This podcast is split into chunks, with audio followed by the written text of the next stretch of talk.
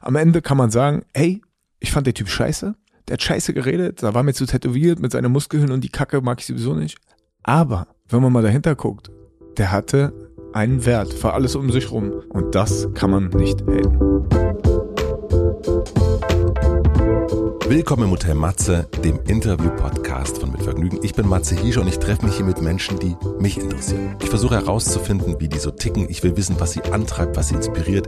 Ich will wissen, warum sie das machen, was sie machen, wie sie das machen.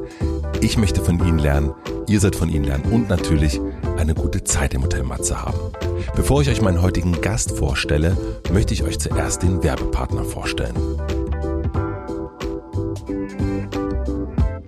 Mein heutiger Werbepartner ist Frank. Den kennt ihr hoffentlich schon. Wenn ihr im besten D-Netz telefonieren und surfen wollt und keine Lust habt, euch durch unendlich viele Tarifoptionen zu wühlen, dann wechselt doch einfach zu Frank. Frank ist wirklich der wohl einfachste Handytarif, der komplett per App funktioniert. Einfach die Frank-App herunterladen, Daten eingeben und mit der voll digitalen eSIM nach wenigen Minuten starten. Das ist so einfach wie ein Spiegelei braten oder sich die Zähne zu putzen. Frank funktioniert natürlich auch mit einer normalen SIM-Karte, die wird dir dann zugeschickt. Mit dem Code HOTEMATZE bekommt ihr einen Gigabyte mehr Datenvolumen bei Vertragsabschluss. Das heißt, ihr bekommt 6 Gigabyte Datenvolumen im Monat für 10 Euro im Monat. Und wer dann noch Freundinnen oder Freunde überzeugt und wirkt, bekommt pro geworbenen Freund oder Freundin nochmal ein Gigabyte mehr. Und der oder die Freundin, Freund ebenfalls. Das sind bis zu 10 Gigabyte für 10 Euro pro Monat. Ist doch was. Dabei gibt es keine Vertragslaufzeit und Frank ist natürlich monatlich kündbar. Den Link und den Code findet ihr wie immer in den Shownotes. Vielen Dank an meinen Superwerbepartner Frank für die Unterstützung. Und nun zu meinem heutigen Gast. Mein heutiger Gast ist Contra K. Contra K ist Rapper und Unternehmer und heißt eigentlich Maximilian Dean. Wenn es um Spotify-Streams, YouTube-Klicks und die Anzahl der Tätowierungen geht, dann ist Contra K hier der Spitzenreiter im Hotel Matze. Ich dachte eigentlich, dass ihm das wichtig ist, Spitzenreiter zu sein. Nach diesem Gespräch bin ich mir aber nicht mehr ganz so sicher. Seit 2010 hat er elf Alben veröffentlicht. Sein aktuelles heißt Für den Himmel durch die Hölle. In seinen Texten geht es um das Dranbleiben, Durchhalten, um Dämonen, Zweifel, Verrat, Liebe und die Straße. Wir schauen uns heute sein Leben als Film an. Max erzählt von seiner schwierigen Kindheit, von der kriminellen Jugend, von den ersten Deals, der ersten Wohnung und den ersten Tracks und seinem anhaltenden Tanz auf der Klinge. Man merkt ihm auf jeden Fall an, wie sehr er darum kämpft, ein guter Mensch zu sein. Ich wollte von ihm wissen, wo die Grenze zwischen böse und zu böse verläuft, wann es Zeit ist aufzugeben und woran er glaubt. Seine Lebensrealität scheint von meiner weit entfernt. Ich habe mich gefreut, als er meine Einladung angenommen hat, war mir aber nicht sicher, wie nah er mich an sich ranlässt und wurde überrascht. Ich wünsche euch viel Vergnügen im Hotel Matze mit Contra K.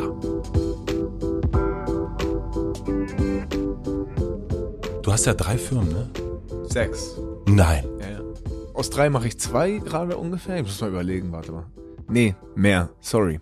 Ich habe ähm, die letzte Wölfe ist die Mama von allem sozusagen. Ja. Das ist mein Management und meine Head-Off-Firma. Dann darunter ist noch Loyal Distributions. Also mhm. Loyal ist ja meine Marke. Ja. Die läuft auch riesengroß und sind auch fünf du, Angestellte. Konntest alleine. du dir Loyal als, als Namen sichern? sichern? Ja, ja ich habe es ja auch seit äh, acht Jahren schon als Marke und es gibt keine anderen. Deswegen hat sich das von alleine auch noch Ach, dass du dir dieses Wort sichern kannst, das ist natürlich auch... Äh in Bezug auf viel, aber nicht auf alles. Ah ja. Also, es gibt loyal Hundefutter auch noch, was auch smart, das hätte ich auch gern gemacht. Scheiße, ja. nee, dann habe ich noch eine Filmbude, die fällt noch mit rein, aber dann habe ich noch eine Pappfirma für für so Recycle-Pappe. Wir machen Umkartons für relativ viel. Also ich wette, irgendwas in deinem Büro ist von der Firma. Ähm, dann habe ich noch, äh, keine Ahnung. Ey, wie, wie kommst du denn dazu, so viele Firmen zu haben? Ah, du bist doch, du bist doch Musiker. Ja, ich bin Musiker, aber ich habe drei Kinder und die sollen später in. Ich habe gute Freunde und wir waren ein großer Freundeskreis und wir waren alle sehr bescheuert, aber also sehr kriminell, aber nicht sehr bescheuert, so rum. Ja. Und haben. Ich wusste, wer für was irgendwie ist und ich habe großes Glück im Leben und viele äh, Optionen und, und Möglichkeiten. Und tatsächlich habe ich es geschafft, dass keiner von uns mehr Scheiße baut. So. Und dass alle echt einen Job haben. Der eine steht jeden Morgen bei der Pappfirma um 5 Uhr auf, dem, auf der Matte und fährt sogar selbst Stapler und so und ordnet die Leute. Das sind ja auch neun Angestellte schon mittlerweile. Ähm, ja, Also ich bin glücklich, wie es ist. Du guckst in ein sehr überraschtes Gesicht. Also ich bin, also ich habe natürlich mitbekommen, auch in der Vorbereitung, dass du deine, deine Plattenfirma hast und auch so dieses, das kennt man ja bei vielen Musikern, Musikerinnen, dass die irgendwann sagen, ab einer gewissen Größenordnung sagen, wir machen das jetzt alles selber. Wir, wir sind so unabhängig, wie es nur irgendwie geht, bauen unser eigenes System und dann ja. haben wir das. Aber dass, äh, dass du noch eine Pappfirma hast. Äh, ja. ähm, früher hattest du noch eine, eine Industriekletterfirma habe ich auch noch Anteile von. Also ja. ich, ich komme, wenn es keiner mehr schafft, dann komme ich. Ich bin letztens auch selber mal wieder geklettert. Ähm, einfach weil es mich reizt, auch nicht zu denken so und was ja. zu sehen, was man schafft. Aber ich vergesse gerade, was habe ich denn alles? Also ich habe auf jeden Fall einige Firmen. Ja. Und was würdest du sagen, ist dein Beruf? Flexibel.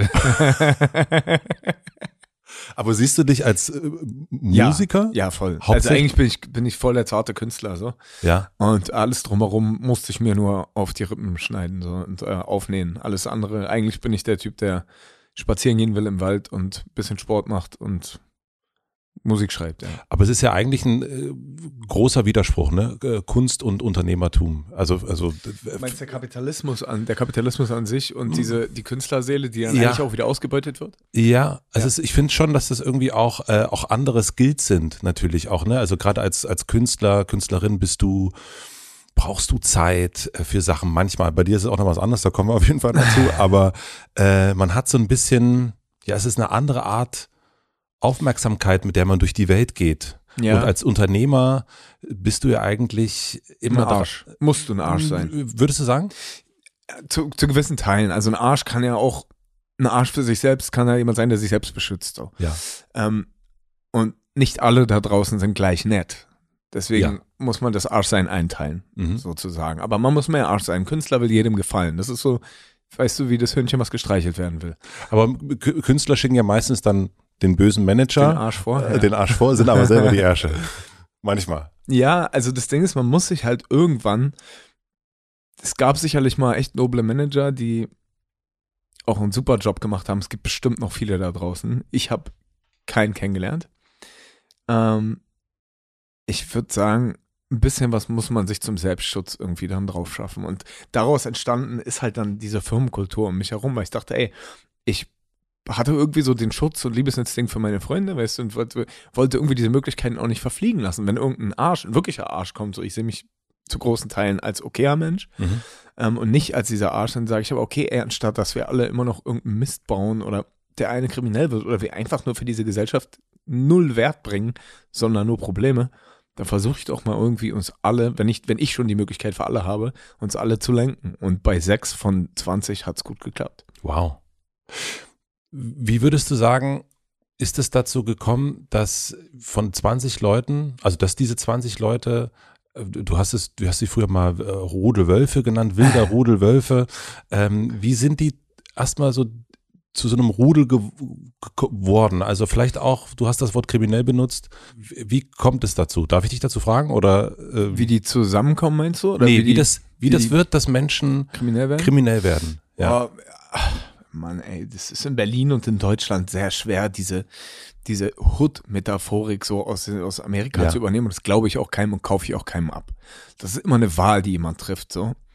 Manchmal gezwungenermaßen, leicht gezwungenermaßen, aber niemand setzt dir die Pistole auf die Brust und sagt, du musst jetzt kriminell sein. Du triffst die Entscheidung, ob du jetzt sagst, oh, ich will das schnelle, leichte Geld.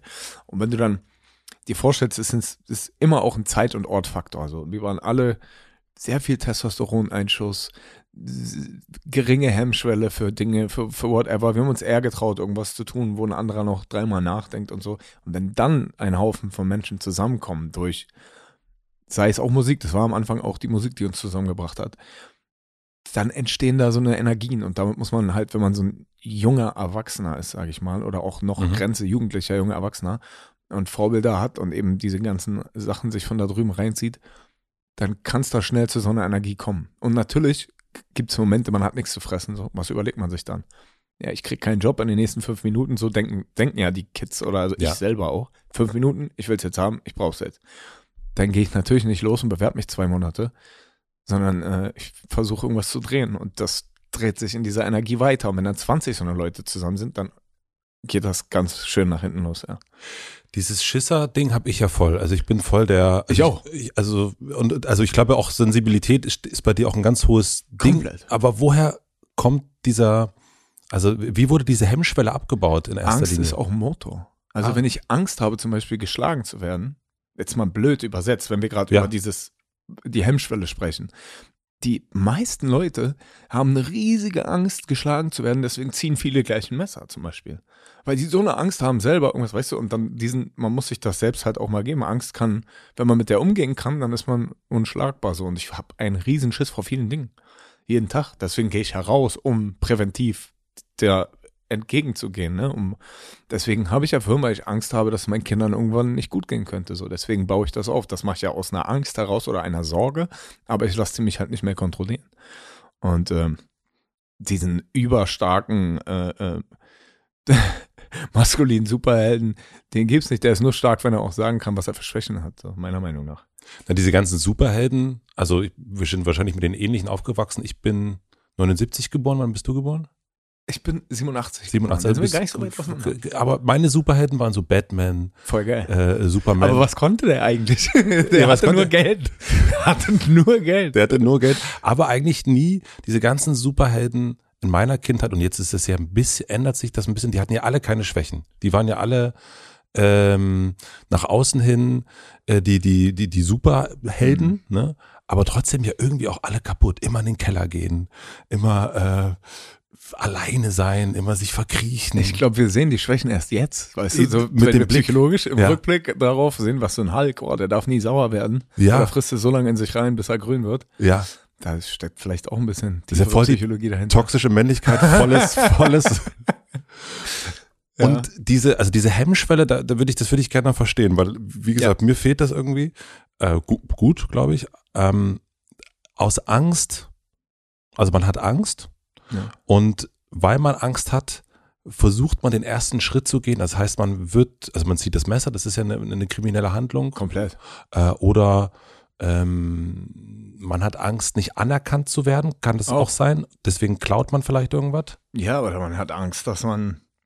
Man hat Angst vor Arbeit vielleicht. Kann ja auch, ist ja auch eine Angst. Man hat Angst, richtig arbeiten zu gehen und ist zu faul dafür. Man hat Angst, sich einzugestehen, dass man faul ist. Ich glaube, das Gefährlichste sind Menschen mit viel Angst. Weil aus Angst machst du unüberlegte, dumme Dinge und bist eher gefährlich. Und ich glaube, jemand, der stark ist und sich der Stärke bewusst ist, aber auch zugeben kann, wenn er Angst hat, ist ein realer Dude. So. Der ist, und das hat nichts mit Stärke, heißt nicht, ich habe Muskeln und kann andere unterdrücken, sondern Stärke heißt, ich kann mir eingestehen, wenn ich gerade Scheiße gebaut habe. Ich kann jemandem helfen, der gerade schwächer ist. Das ist Stärke. Oder und schwach heißt auch nicht, äh, äh, ich bin weak, ich, hab, ich kann nichts drücken oder ich kann keine Einkaufstüten tragen. Mhm. Schwach heißt für mich geistig. Jemand, der eben sich von der Angst kontrollieren lässt, ist für mich schwach. So. Und wann hast du erkannt, dass du Angst hast? Oft. Also nee, aber auch- immer noch. Also äh, das, das merke ich, aber so diesen, ne, wenn du sagst, so die, die Schwelle zur Kriminalität übertreten aus einer Angst, aber das weiß man ja als Kind, Jugendlicher, weiß man das ja eigentlich. Also vor allen Dingen will man es nie zugeben. Also, nee, ich würde auch, das ist jetzt in der in dieser Retro-Perspektive äh, gesehen, kann ich natürlich richtig schlau daherreden. Ja. aber du erkennst es gar nicht. Du machst ja Dinge, dann willst du gefallen, dann willst du irgendwo dazugehören, dann musst du den anderen übertrumpfen, damit, weißt du, diese Energie sich irgendwo, der eine macht was, dann muss ich ja noch, um anerkannt zu werden, muss ich noch einen drauflegen und noch einen und das, ich habe es erkannt, wo ich gemerkt habe und das ist wichtig, Empathie zu haben und die habe ich immer gehabt irgendwie, mir tat's weh, wenn ich gesehen habe, ich tue jemandem Unrecht und das ist ein, zweimal passiert. Weißt du, wenn jetzt hier ich, äh, sag ich mal, einem großen Konzern gestartet habe, da habe ich nicht lange drüber nachgedacht. Sollte man trotzdem. Aber weil am Ende sitzt immer irgendwer da, der da einen Schaden nimmt, weißt du, ob es jetzt der Kassierer ist oder sonst wer. Aber wenn es dann wirklich mal one-on-one jemandem schadet und du siehst, scheiße, ich habe Unrecht gemacht und ich muss damit schlafen und du dann drüber nachdenkst, so, dann stellst du das in Frage. Und da kam für mich der Punkt, wo ich gesagt habe, nee, Alter, es gibt Karma und irgendwann wird's kommen und es kommt und kam und kommt auch immer noch, manchmal direkt, Mhm. manchmal kommt es ein paar Jahre später. Und ja, das war für mich so der Punkt. Also du hast die Person gesehen quasi. Ist es das? Ja. Also du hast, äh, weil das ist ja auch etwas Abstraktes oftmals, ne? Man, wenn man blöde Sachen tut, so ne? Eieiei. Eieiei. Ja, das ist ja manchmal, man denkt ja nicht an, man, also gerade als Jugendlicher denkt man ja nicht, was das irgendwie nach sich zieht, aber man sieht vor allen Dingen ja nicht unbedingt die Person, äh, den, den Peter oder die Afra, die jetzt irgendwie davon betroffen sind. Ja. Und das hat sich bei dir geändert, weil du gesehen hast, okay, das sind Menschen, das ist eine Person, der schade ich. Ja.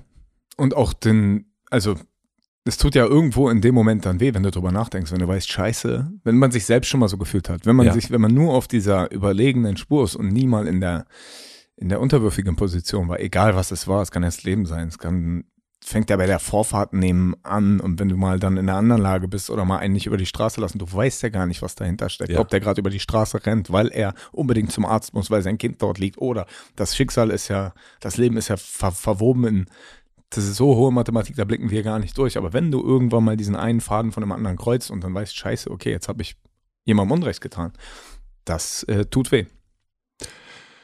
Du bist ja Filmfan, glaube ich. Ja. Film- und Serienfan. Und ich habe mir heute gedacht, naja, vielleicht fangen wir mal an. Äh, ich bin mir ziemlich sicher, dass über dich irgendwann mal eine äh, Biopic gedreht werden wird. so ein bisschen ähnlich wie Felix Lobrecht. Ich, ich finde so, ihr seid so für mich, äh, ich habe dich auch kennengelernt über Felix, weil er dich nicht interviewt hat ähm, und dachte so, okay, das ist ja interessant. Also ich habe kenne dich eher erst durch deine Geschichte und dann durch die Musik. Also völlig andersrum eigentlich. Aber ist doch total schön. Also ja. ich glaube, es ist immer noch besser, weil wenn man manchmal nur die, dieses Produkt, also es ist bei mir ja wenig Produkt, aber trotzdem ist es am Ende immer nur ein Produkt. Ja. Es ist doch schöner, wenn man den Zugang über was Echtes, ja. Lebendiges findet. Über irgendwann sieht jemanden da sitzen und denkt, ah, interessant. Und ich habe mir überlegt, wie wäre das denn, also wenn dieses, wenn dieser Film anfangen würde, ja, der Film Contra K, wo ja auch immer der dann heißt, hat bestimmt einen anderen Namen. Ähm, was wären so die ersten Szenen, die du gerne zeigen würdest? Oh, das ist schwer. Ich glaube, ich würde äh, mit der Geschichte anfangen, wie das Kind groß geworden ist. Ich würde erstmal. Also zeigen, wie Max. Wie Max. Ja, Max und Contra sind dieselben, mhm. nur mhm. Contra klingt cool. Contra klingt ein bisschen. ähm, aber ich glaube, ich würde das zeigen und erstmal zeigen, wie problematisch würde ich nicht sagen, wie viele Umwege und Steine und Scherben dann trotzdem, weißt du, so ein Charakter kann ja schon da sein und manchmal braucht er ein paar Anstöße. Ich sehe das immer wie so ein Flipper, mhm. wenn er gegen die Ecke geht, gegen die andere Ecke und wieder, aber trotzdem am Ende kommt er irgendwo hin, wo es richtig ist. Ich glaube, es steht alles irgendwo geschrieben und diese Geschichte, diese Ecken, die würde ich so erklären am Anfang, was mit diesem kleinen Kerl schiefgelaufen ist. Und was waren das für Ecken? Kannst du viele. Also Viele. Ich bin. Äh ich hatte eine, einen schwierigen Start. Sehr schwierig. Ähm, nicht bezogen auf Geld, sondern bezogen auf emotionale Dinge und auf was ein heiles Zuhause und eine gute Beziehung zu Elternteilen sein sollte. Die hatte ich nicht, die wurde mir teilweise auch verwehrt, bis ich dann irgendwie wieder zu meinem Vater gekommen bin, Gott sei Dank. Der aber tatsächlich eigentlich der Böse sein sollte nach außen, aber es eigentlich nicht war so. Und das ist, spiegelt irgendwie genauso mein Leben wieder, weil es dieser Tanz auf der Klinge, weil mein Vater war laut, sag ich mal, äh, den öffentlichen Beratern nicht die Person, mit der ich Kontakt haben sollte, weil er ja beschrieben ist. Ein beschriebenes Blatt, sage ich mal so. Ich umschreibe es jetzt ganz nett ja. alles. Und er war aber genau die Person, die mir eigentlich das alles beigebracht hat, dass man füreinander da ist, Empathie beigebracht hat, die jede Sekunde für mich da war und die andere Seite null. Und mhm. da lief es eigentlich genau falsch.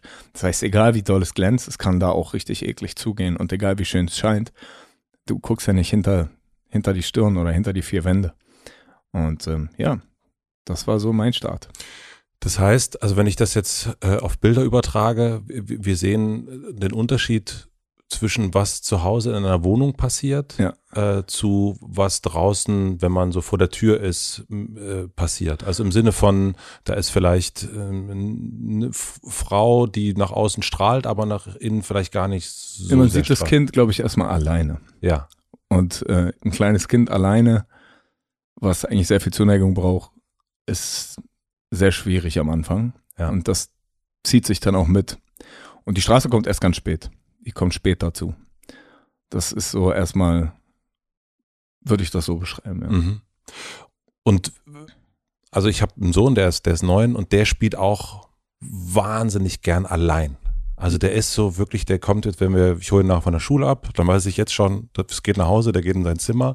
Das ist aber nicht Türe zu knallen, sondern er sagt, Ja, das ist selbstbestimmt. Aber, Ja, genau. aber allein sein, weil man alleine spielt oder gar nicht erst abgeholt werden ah, oder auch zu Hause dann noch alleine sein. Und wenn dann zu Hause dann noch eine, etwas anderes dazu kommt, Ja. wie keine Liebe und eventuell Gewalt oder so, Ja. dann ist das schon was anderes. Dann ist eine andere Form von Alleinsein. Das ist emotional Alleinsein. Und du hast früh dann kennengelernt, dass dieses Bild, weil das gibt es sehr schnell, das merkt man auch in dieser Zeit, es gibt so eine Verkürzung, gut und böse und das ist dann das und das ist dann das. Ähm, und der, so wie ich es rausgehört habe gerade, ist der vermeintlich böse Papa oder, oder kriminelle Papa ist, vielleicht macht er oder hat er Kram gemacht, der, wie habe ich es erst genannt? Ja, Robin Hood gibt's doch auch. Robin Hood gibt's auch, Und ja. andere haben gesagt, er sei böse, ja. aber so böse war er vielleicht gar nicht. Vielleicht war, also ist genau das. Also dieses so einfach ist es gar nicht sagen, der ist böse, dann ist er immer böse oder wer, ist wer entscheidet, wer Genau. gut und wer böse ist. ja. Das Und es ist ist ja auch nie das eine. Das ist ja immer ein, würde ich behaupten, ein Anteil, oder? Also Ja. es ist wie, und du kannst ja, keine Ahnung, mit dem Auto durch die Ka äh, jetzt fahren und irgendwie ein Assi sein. Weil Ja. du, weil dich, weil du vielleicht in eine falsche Adresse gefahren bist. Könnte ja sein. Und, äh, und dann steht aber plötzlich unerwartet dein Sohn vor der Tür und dann bist du ja der liebste Mensch und äh, überhaupt nicht mehr Assi. Dann ist es ja quasi die gleiche Person innerhalb von, ähm, äh, von, von einer Minute eigentlich, oder? Ja, es, also das ist, glaube ich, so, das ist, was wir gerade beschreiben, ist dieses, ich muss irgendwo hin und verhalte mich vielleicht, weil ich gestresst bin irgendwie, sondern aber ich meine eher noch, wenn du jemanden von außen siehst, der schon belabelt wurde von anderen. Das heißt, du hörst was zum Beispiel über mich. Sagen wir, wir nehmen mich. Ich Okay. bin so tätowiert, aber Leute reden über mich und du hast vielleicht schon ein Bild, was dir jemand gegeben hat und alle sagen und sagen und sagen. Und dann blickst du aber mal hinter die Fassade und siehst mich dann mit meinem Sohn oder eventuell mit deinem Hund oder Mhm. und siehst, hä? Alter, da ist ja doch vielleicht irgendwo ein gutes Herz. Spielt er das jetzt? Und dann guckst du weiter und guckst weiter und siehst so, scheiße, okay, der hilft ja doch den Omas drüber. Also wer, wer wurde einfach nur belabelt? Weißt du, Mhm. das ist wie, ich kann dir die tollste und leckerste Frucht in den Supermarkt leben, aber ins letzte Regal und draufschreiben, scheiße ist von, vom Discount, äh, verschimmelt bald, dann guckst du auch trotzdem erstmal auf die anderen. So ungefähr. Das heißt, du hast eben früh gemerkt, dass Benanntsein äh, das eine ist und das andere ist, da gibt es noch was anderes. Ja, echt, echt sein und zeigen. Also, dass man nur darauf achten sollte, was man selbst sieht und erlebt und nicht immer auf was man hört. Das hat dich wahrscheinlich zu einem sehr, sehr wachsamen Menschen gemacht, oder? Also, dass du vor allen Dingen, also das ist ja auch etwas, also das eine ist, wenn man das einmal so weiß, man muss selber hingucken. Ja. Ähm, das geht mir genauso. Ich möchte die Leute auch treffen und sagen, ich möchte den, die Person, wenn ich die Möglichkeit kennenlernen und angucken und, äh, und ganz unabhängig, ob da was geschrieben ist oder kommentiert oder wie auch immer, sondern schauen, was geht. Ähm, aber ich mache das ja aus beruflichen Gründen, könnte man sagen. äh, bei dir ist es vermutlich wirklich äh, Lebensnotwendigkeit, oder? ja, doch. Doch, also lebensnotwendig klingt immer, weißt du, das ist, Klingt vielleicht ein bisschen groß. ja, genau, man ist dann, man denkt dann so, oh, was, was für ein Elend und so. Also Elend ist auch immer äh, äh, perspektivisch gesehen, so, ne, was ist Elend? Na klar, es gibt das Elend, so, wo, wenn man multipliziert und sieht, das, das, das, diese Faktoren, ja, Mhm. aber es gibt auch immer ein persönliches Elend und da ist die Frage, wie tief war es und wie nicht. Und ähm, wachsam, ja. Ja, schon. Also die Faktoren kommen dann immer noch zusammen. Bei mir hat sich das auch zusammen multipliziert. Ähm, relativ früh. Aber es hat mich auch gut geformt. Es hat mich natürlich auch sehr krank gemacht. Und damit deale ich immer noch. Aber ich werde besser. ich bin ja erst 35, deswegen ich habe noch ein bisschen. Naja, wir sind ja quasi, wir sind ja eigentlich noch beim Film in der Kindheit, Ja, ja. ach so, ja, also okay. so äh, theoretisch. Ähm, Nee, da wachsam sein. da, und da hast du das Wachsam gelernt in der Kindheit. Lernen müssen. Lernen ja. müssen. Ja. Und das erste Mal raustreten aus diesem, aus dieser vielleicht auch Einsamkeit, ähm, das erste Mal äh, irgendwo, vielleicht waren das noch nicht Wölfe, vielleicht waren es äh, Hühnchen, ja ähm, Welpen Ja. erstmal, wann, wann war so, denn erinnerst du dich noch an deinen ersten besten Freund? Nee. Nee. Die kam spät. Ich bin äh, sehr viel gewechselt. Ich war sehr viel unterwegs in meiner Kindheit, sagen wir so. Du warst auf Heim auch, ne? Also im erstmal Internat? Internate so, Ja. ganz viel. Ich konnte mich nicht so lange halten, weil ich habe sehr viel rebelliert. Ähm, Da darf ich fragen, was Rebellion war. Also ich weiß jetzt von Felix, der hat irgendwie, keine Ahnung, die, äh, die Toiletten irgendwie getaggt. Ja, also nee, so. bei mir war es dann schon eher Strafhandlungen. Okay. Also zum späteren her. Am Anfang waren es die normalen Schlägereien, irgendwann wurde es ein bisschen doller. Ich war ja auch immer der Jüngste. Also du musst dir vorstellen, die waren, ähm, das Eintrittsalter damals war irgendwie die fünfte Klasse. Ich kam in der ersten dorthin. Und ich musste dann in dem ersten Landschulheim, musste ich morgens immer mit dem Bus in die Grundschule in irgendwelche sechs Dörfer weiterfahren, wo Ja. alle anderen dort schon zur Schule gegangen sind. Das heißt, ich hatte tendenziell immer fünf bis sechs Jahre Ältere um mich rum und musste mich dann da zurechtfinden. Ähm, das hat natürlich auch, deswegen sind wir wieder bei dem Punkt von einer übertrumpft den anderen und wenn da irgendwas krasses passiert, dann muss ich ihm noch doller sein als andere.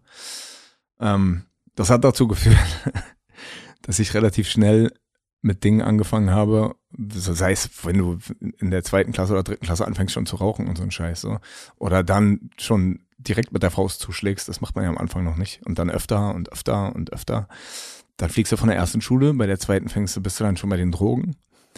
Das reicht dann auch nicht. Dann findest du den, der irgendwie ein bisschen mehr Drogen hat. Dann denkst du, es ist cool, wenn du die auch ein bisschen vercheckst, weil du das ja irgendwo mitbekommst, weil ich hatte noch einen älteren Bruder hier in Berlin und wusste, was hier so passiert.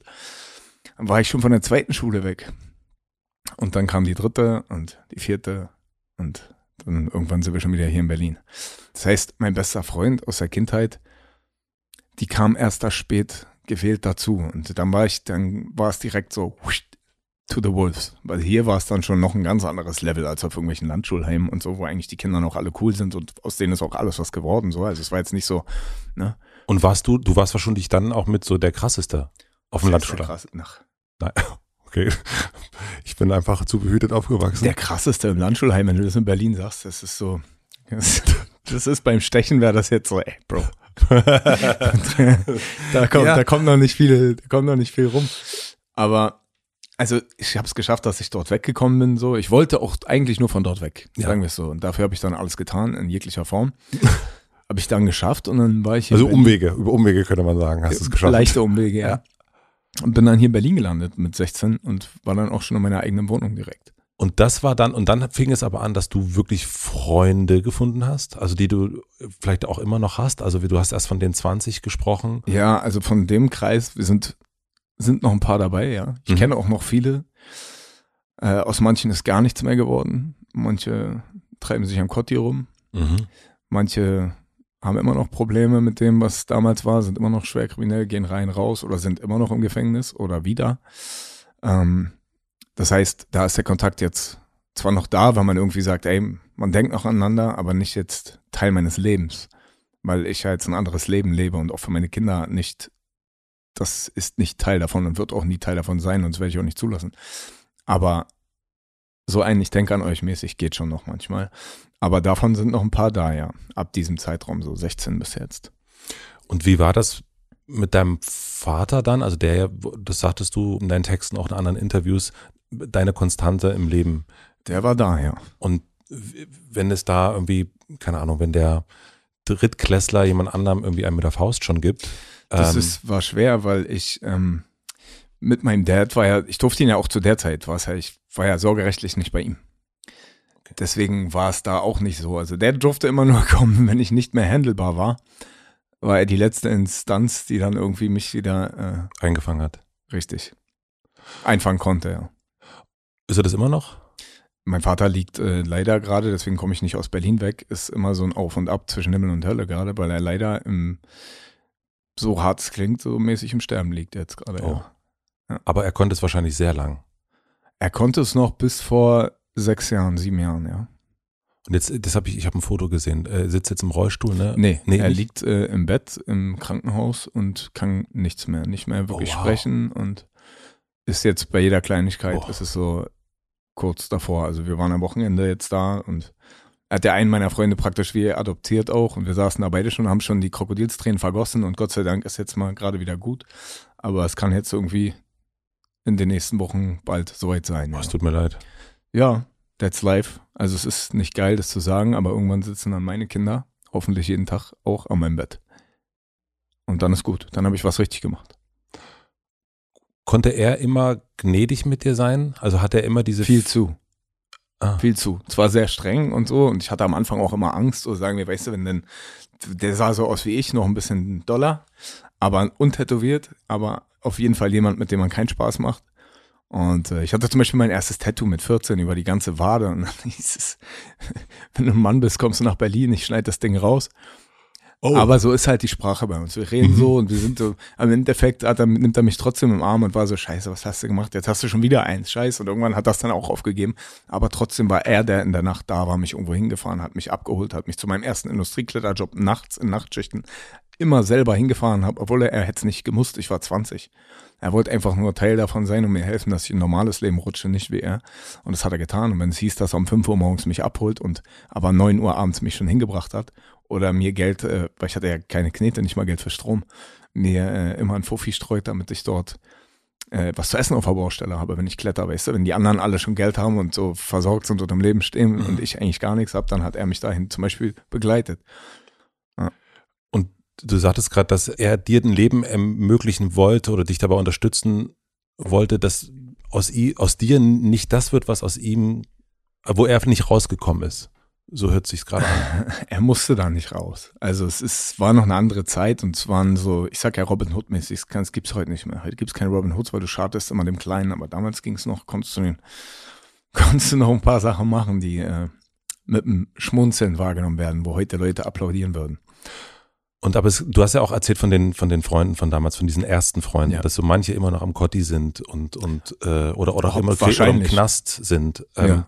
Warum gelingt es Menschen, und das interessiert mich sozusagen, also deinen allgemeinen Blick darauf, der ja sehr nah ist. Ähm, warum gelingt es den einen und den anderen nicht? Warum bleibt der eine stecken und freie kommt eben nicht raus? Ist es wirklich freie ja, Wahl? Und die Angst vielleicht, weißt du, wenn ich jetzt zum Beispiel meinen Cousin sehe, frage ich mich manchmal, der Weg wäre da. Also ich bin ja da zum Beispiel. Es hätte tausend Möglichkeiten gegeben, was anderes zu machen. Ist jetzt nicht so, dass, wie gesagt, wir haben ja über meine Firmen gesprochen. Mhm. Ey, suchst einen Job, komm. Das ist ja auch bei mir so, weißt du, wenn niemand da ist, der irgendwie, selbst wenn es aus dem Umfeld nur entfernt ist und ich sehe, da hat jemand irgendwie einen Struggle, komm, du kannst es probieren, ich gebe jedem eine Chance, jedem gleichermaßen. Ähm, aber manche wollen es halt nicht. Die denken dann, die wollen den schnellen Weg. Immer noch sozusagen. Also, ja, bei manchen mh. ist es verankert, aber es klappt halt auch manchmal. Und wenn es dann klappt und du dann, dann dieses Erfolgserlebnis hast, das ist, weiß ich nicht. Jeder, also es ist ich würde es nicht auf alle ähm, so projizieren und sagen, oh, immer freie Wahl und so. Es gibt bestimmt irgendwo, aber irgendwo hat jeder davon mal eine Wahl gehabt und wird sie auch wieder haben, weil es zwingt dich doch keiner, irgendwas Kriminelles zu tun. Wer zwingt dich denn? Wer steht dann da mit der Pistole und sagt dir, ey, du musst jetzt? Und selbst wenn da einer steht, hast du trotzdem die Wahl, Nein zu sagen. Das heißt, das kriminelle Geld ist, dadurch, dass es das schnelle Geld ist, ist es, ähm, also das ist das, wonach sich dann Menschen vielleicht auch sehen und sagen so ein bisschen, naja gut, bestenfalls, äh, ich, ich habe keinen Bock auf Arbeiten, ich habe vielleicht Angst davor, ich, äh, vielleicht habe ich die Chance, mal schnell 10.000, vielleicht habe ich das auch schon mal gemacht. Das heißt, dieses schnelle Geld, also das ist der Unterschied zu dem Geld. Also es ist, äh, man, man hat das Gefühl, wenn man das so macht, hat man die Chance auf eine Abkürzung. Ja, cheaten. Ah, Richtig. Okay. Cheaten ist es. Also das, die Abkürzung macht's. Ähm, und deswegen sagt sich jemand, der vielleicht die Entscheidung trifft, weiterhin das Geld eher so zu verdienen, der sagt, na gut, dann cheat ich lieber. Im bestenfalls habe ich in zwei Monaten verdiene ich wieder 10.000, als ob ich jetzt jeden Tag irgendwo hingehe und arbeite, quasi. Ja, irgendwann ist das auch eine Art von Arbeit. Ja. Weil du musst ja dafür auch irgendwas tun. Also es ist nicht so, dass es dir jetzt hier draußen in die Hand fällt, aber trotzdem weiß ich nicht. Also es, du nimmst schon eine Abkürzung, ja. Okay, okay, aber jetzt habe ich äh Weil du bist nicht, also du weißt du, du willst nicht, äh, man ist ja irgendwo gefangen, selbst wenn ich bin auch so ein Mensch, ich mag diese Freiheit, ja. Mhm. Das ist auch noch ein, ein Teil davon. Ich äh, will nicht gefangen sein in diesem Rad, aber trotzdem bin ich sie jetzt. Obwohl ich eigentlich, ich stehe morgens um sechs auf mit meinen Kindern. Die müssen in die Schule. Das heißt, ich bringe die dahin. Dann kann ich eventuell nochmal zum Sport gehen, anderthalb Stunden. Das mache ich aber auch, weil ich dort äh, auch ein Business draus habe, so mehr oder minder. Aber ich kann es verbinden. Ich, das heißt, ich verbinde das un, vermeintlich Unangenehme mit dem Angenehmen und das versuche ich die ganze Zeit irgendwie zu machen, aber trotzdem habe ich ja dieses Gefängnis, sage ich mal, der strukturierten Woche. Mhm. Das haben andere Leute so nicht dann. Das ist auch eine Angst davor, dieser vor zu viel Struktur vielleicht. Und du brauchst aber die Struktur? Ja, irgendwie schon. Also du sonst würde, also du, du ziehst die ja, deswegen habe ich das erst gefragt, ne? Also der Unterschied zu einem Künstler, zu einem Unternehmer ist ja wirklich riesig, was das dann auch betrifft. Und Menschen, die ich äh, wirklich auch viele Firmen haben, die haben auch immer einen vollen Terminkalender. Und ich habe das zum Beispiel gerade, ich, hab, ich war lange Geschäftsführer und habe das aufgegeben und merke, jetzt habe ich Platz in meinem Kalender. Und das ist ja erstmal so der große Wunsch, den man immer hat. Mhm. Und dann ist es so, oh, äh, was mache ich jetzt? Was mache ich jetzt? Ja, ja. So, und dann gibt es natürlich all die Ideen, die man so hat, aber irgendwie äh, treibt einen der volle Terminkalender ja auch durch den Tag. Also, ähm, aber es ist auch ein Gefängnis. Also ja, es kommt drauf. Ich glaube, die Kunst muss sein, den dann zu lernen, wenn du es wirklich brauchst und zu merken, wann du es brauchst. Aber wenn du dann die ganze Zeit in der Leere rumhockst, dann ist es auch ja. zu leer. Weißt du, und so, das ist, da bin ich gerade dabei. Also da bin ich der Falsche, den du jetzt fragst, weil der ist immer zu voll und dann platze ich irgendwann. Ja. Äh, und dann muss ich raus und das lerne ich gerade, ja. Aber du ziehst es auch an. Also du hast halt, dir bieten sich Möglichkeiten, du hast, weißt, du hast genug Leute, Freunde, die vielleicht noch einen Job brauchen und dann, also bist du jemand, der sagt, naja, ich nehme mit, was das Leben mir gibt, ja. Weil irgendwann werde ich es bereuen, wenn ich es nicht gemacht habe oder zumindest versucht habe. Natürlich geht auch voll viel in die Hose, ja. Es ja. klingt so, als wenn jetzt alles zu Gold wird, was ich anfasse. Mhm. Oh mein Gott, Alter. Was, ich habe in so viel Haufen, davon Scheiße sagen? Ich habe in so viel Scheißhaufen du, getreten. Du, wir reden ja auch schon über die bösen Sachen. Ja. Du weißt, bei mir sind es immer zehn, aber die sind Zehntausender. ich bin in, in wirklich üble, üble Misthaufen getreten. Ähm, aber ich lerne daraus und ich weiß beim nächsten Mal, okay, vielleicht mache ich so und dann fasse ich ein paar weniger Dinge an, aber dafür richtig. Und aber mit dem vollen Terminkalender, also ich war jetzt am Sonntag, ich hätte Samstag, Sonntag nichts machen können. Es artete aus, dass ich meinem Sohn das Malern beigebracht habe und wir haben komplett die ganze Außenfassade neu gemalert. Und es ist auch irgendwie, weil ich dann weiß, oh guck mal, es ist zwar Arbeit, aber ich kann ihm was beibringen, wie man handwerklich arbeitet und wie man sich auch fühlt danach, wenn man was gemacht hat und so. Ja, das ist ja? Acht. Mhm. Ja. Und wie Jetzt sieht das? die Kinder, Kinderarbeit, Kinder. Aber äh, kannst du das gut in einem Raum allein sitzen? Allein in Form von mit dem ohne das Handy sehr gerne mit einem Buch oder so. Ja, Buch. Also es gibt ja es, es gibt ja diesen diesen Ausspruch der die, der äh, das Elend der Welt. Ähm, das Elend der Welt gibt es, weil Männer nicht in der Lage sind, allein in einem Raum zu sein. Stimmt ah, irgendwo auch. Glaube ich auch. Ja. Ja. Aber also, äh, jetzt, wenn man das so stigmatisiert, ne, Männer und Frauen, weil wir sind jetzt gerade dabei mit ja. Männern und Dings. Ja. Auch eine Frau kann das besser, aber das ergänzt sich doch dann auch. Aber es gibt sicherlich immer Ausnahmen von beiden. Also meine Frau kann wenig allein sein. Ja. Ich kann total, ich liebe es allein zu sein. Sag ich, also es gibt immer Ausnahmen, die sind ja. auch gut und es macht es jetzt nicht anders, es macht es einfach nur als einen anderen Mensch. Ich als Max, es fällt mir teilweise schwer, aber ich kann so. Wenn ich es dann mache, kommt was Besseres bei raus. Ich habe jetzt angefangen, jeden Morgen mir zehn Minuten für mich, es sind nur zehn Minuten, aber ich mache zehn Minuten alles aus und mache irgendwelche Atemübungen und mhm. versuche einfach mal klar zu werden, was will ich diesen Tag machen. Und dann, wenn ich es wirklich schaffe, ich schaffe es an fünf von sieben Tagen, geht es mir gut besser. Was sind das für Atemübungen, die du machst? Einfach so Wim Hof, es kann auch einfach meditieren ja. sein. So. Es ist einfach den Puls runterbringen. Machst du auch die, die, die Kaltnummer danach? Ja, das mache ich aber schon länger. Also es ja. ist so im russischen Tradition eigentlich, dieses ja. äh, Kaltbaden gehen.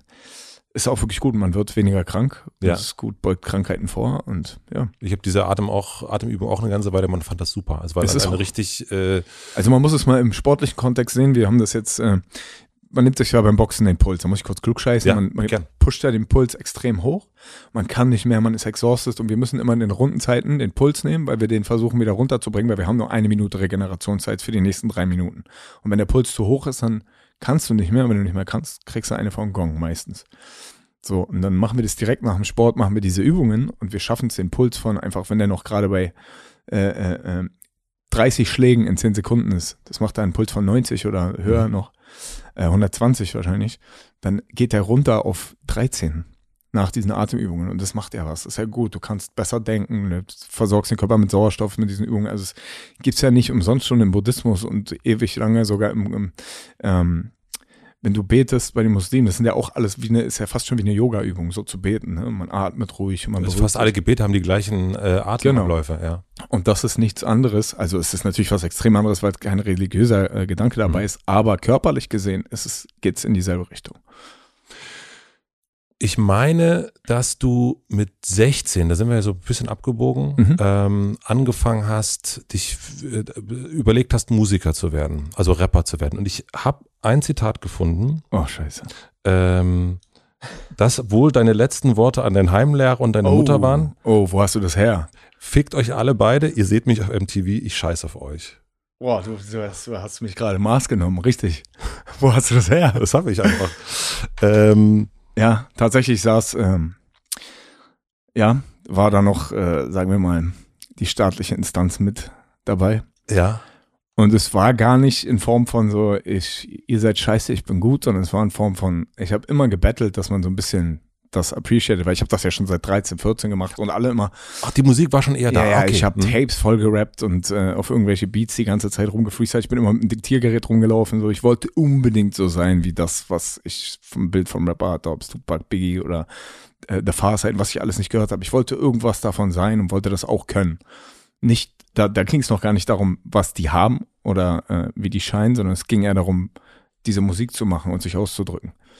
Und ähm, daraufhin, weil dann mir auch ein bisschen böse mitgespielt wurde von egal, das lassen wir mal so stehen, war dann dieser Satz, weil ich dann meinte, okay, jetzt scheiße ich sowieso auf alles. Ich mach's, ich zieh's durch, egal was ihr sagt und egal was es mich kostet und ich gehe jetzt nicht weiter zur Schule. Das will ich natürlich keinem raten. Im Endeffekt hat die Schulen, die ich besucht habe, die waren gut und die haben Ja. mir eine gewisse Grundbildung mitgegeben. Ich kann hier sitzen, ich kann mich artikulieren, ich kann lesen, ich kann gut lesen, ich kann gut schreiben. So. Und das war ein Grundstein für das, was ich jetzt tue. So. Ähm, weil sonst würde ich klingen wie jeder andere mit Mercedes AMG und ja, Dille. ähm, aber ja, das war eine Manifestierung von dem, was ich vorhatte, tatsächlich, wenn man das jetzt rückblickend betrachtet. Und du wolltest, also du hast dich imaginiert als Rapper. Warum? Also, was hast Rapper, Rapper ist für mich immer so ein bisschen abwertend, einfach als Künstler? boah, Künstler wäre zu hoch gegriffen. Es gibt Leute, die können wirklich schöne Kunst machen, aber einfach als Musiker wahrscheinlich. Und war Musik dann auch, also war das immer Teil von dir? Also hast du irgendwann Musik entdeckt? Äh, doch schon im, nee, Kassettenalter? Nee, du. Nee, Kassetten gab es nicht. Es war, ich kam Discman? Äh, ne, Discman und Minidisc und diese ganze Ah, Zeit. Ne? Minidisc Mit, mit noch. Call Me und der ganze Quatsch. Die, die Zeit war das, wo ich zur Musik gekommen bin. Mein Bruder hat mir die ersten, ich hatte die Naughty by Nature CD, war glaube ich die erste zerkratzte, die ich da immer wieder gehört habe und ja, alles Mögliche. Und gab es dann auch schon sowas wie Agro Berlin, Bushido Das kam sowas? danach. Das, kam, in den 2000ern. Ja. Ja. Und hat dich das auch irgendwie angezündet? Also das, Also ich muss, äh, egal was ich von wem auch immer halte, das ist eine private Meinung, aber als Künstler, die haben alle ihr Ding gemacht, die sind erfolgreich geworden. Es war wohl irgendein Nerv, den die getroffen haben. Ja. Es war eine krasse Zeit. Jeder von denen hat was Krasses geleistet. Ich habe nicht alles gehört, aber es gab auch Songs, die ich da gefeiert habe. Aber ich bin eher tatsächlich in dieser Oldschool-Schiene reingerutscht. Ich habe noch The Far Side gehört, ich habe Gangstar gehört mit Ah. äh, Guru und das war so ein bisschen meins mehr. also dieses eher Ami, gar nicht Ja. so deutsch. Mhm. Ab und an schon, also die erste, Besch- also von Chains of Skyline habe ich da auch äh, teilweise mal gehört. Ähm, Und als, Aber, ja. und als du das gehört, also für mich, ne, ich Indie-Kid Dorf. Ja. Ähm, und als wir so die ersten Agro Berlin Sachen gehört haben, haben wir gedacht, ach du heiliger Papa. Also für uns war das wirklich krass. Es war einfach nur krass. Und bei uns gab es schon auch viele, die, also viele Neonazis gab, gab es auch haben viele äh, Onkels und Störkraft und so weiter gehört. Und auch ich habe viel Punkmusik gehört. Aber das war wie plötzlich so, was geht ab? Was passiert da? Was geht ab? Das war aber auch diese erste Instanz dagegen, so dieses, ey, hier. Also deswegen meinte ich ja, ich kam ja in diese Stadt rein ja. Und bin auch nicht, ich habe nicht klein angefangen, sondern ich bin direkt to the fullest äh, zu Intensivtätern praktisch gekommen. So, die waren ja alle schon älter als ich, ich bin ja der Jüngste immer gewesen. So, es Mhm. gibt ein, zwei, die sind so ungefähr mein Alter. Ja. Äh, alle anderen sind fünf bis sechs Jahre älter gewesen. Und aber tatsächlich war das ja auch das, dass man mal gezeigt hat, ey, das passiert hier so. Also in den 90ern, 2000ern, es gab ja hier ohne Ende Gangs. Ähm, Und da gibt's ja immer noch. ja. Aber das war noch so, das, das war so Hip-Hop-Kulturmäßig. Die einen, da, von Black Panthers bis 36 Boys bis whatever. Und die waren ja alle irgendwo aus diesem Hip-Hop-Bereich und haben sich trotzdem hier richtig die Kante gegeneinander gegeben. Und da war das dann, was ich zum Beispiel weiß, war ja auch dörflich so, was Ja. ich damit bekommen habe. Da habe ich drüber gelacht. Deswegen bin ich ja auch mit dieser, mein großer Bruder war ja hier, bin ich immer mit dieser Attitüde darüber gegangen und habe halt eben so eine Sachen da abgezogen. Und deswegen bin ich ja von überall weg. Und ob ich mich da mit irgendwelchen Nazis auf dem Parkplatz geklatscht habe, habe ich drüber gelacht, wenn eine Gaspistole abgefeuert wurde. Und alle schon in Panik, Todesangst, so eine Waffe. So, ja, ja, eine Gazi. Scheiß drauf. Und das heißt, als du die Musik gehört hast, war für dich, also war das für dich nicht ein Kinofilm, der da abläuft, sondern das war, du wusstest, das stimmt. Ja, also jetzt als ich wusste, es stimmt, was passiert. Und es, Ja. mittlerweile habe ich da noch einen ganz anderen Blick drauf, weil ich noch, man wird ja älter und äh, die Jungs um einen rum werden älter und die Sachen, die man macht, werden immer krasser. Und jetzt äh, ist das alles, ja, es war ein Film, aber jetzt guckt man noch anders drauf, weil es ist noch wesentlich krasser eigentlich als dieser Film, wie der beschrieben ist. Es ist, ist krasser oder es war krasser? Sowohl als auch. Kannst du dazu mehr erzählen? Was heißt mehr erzählen? Also, Also meine, so- wie oft, wie oft kriegen wir nur beiläufig hier mit einem Wedding, wurde wieder auf irgendjemand geschossen? Ja. Wie viele Messerattacken werden gar nicht gemeldet? Also jeder sticht ja sofort zu. Das ist so, ist viel zu normal geworden. Mm. Und wie erklärst du dir das? Also ich meine, letzten, also ist das, also wir haben ja schon so ein bisschen Wir haben die geredet. mit versaut.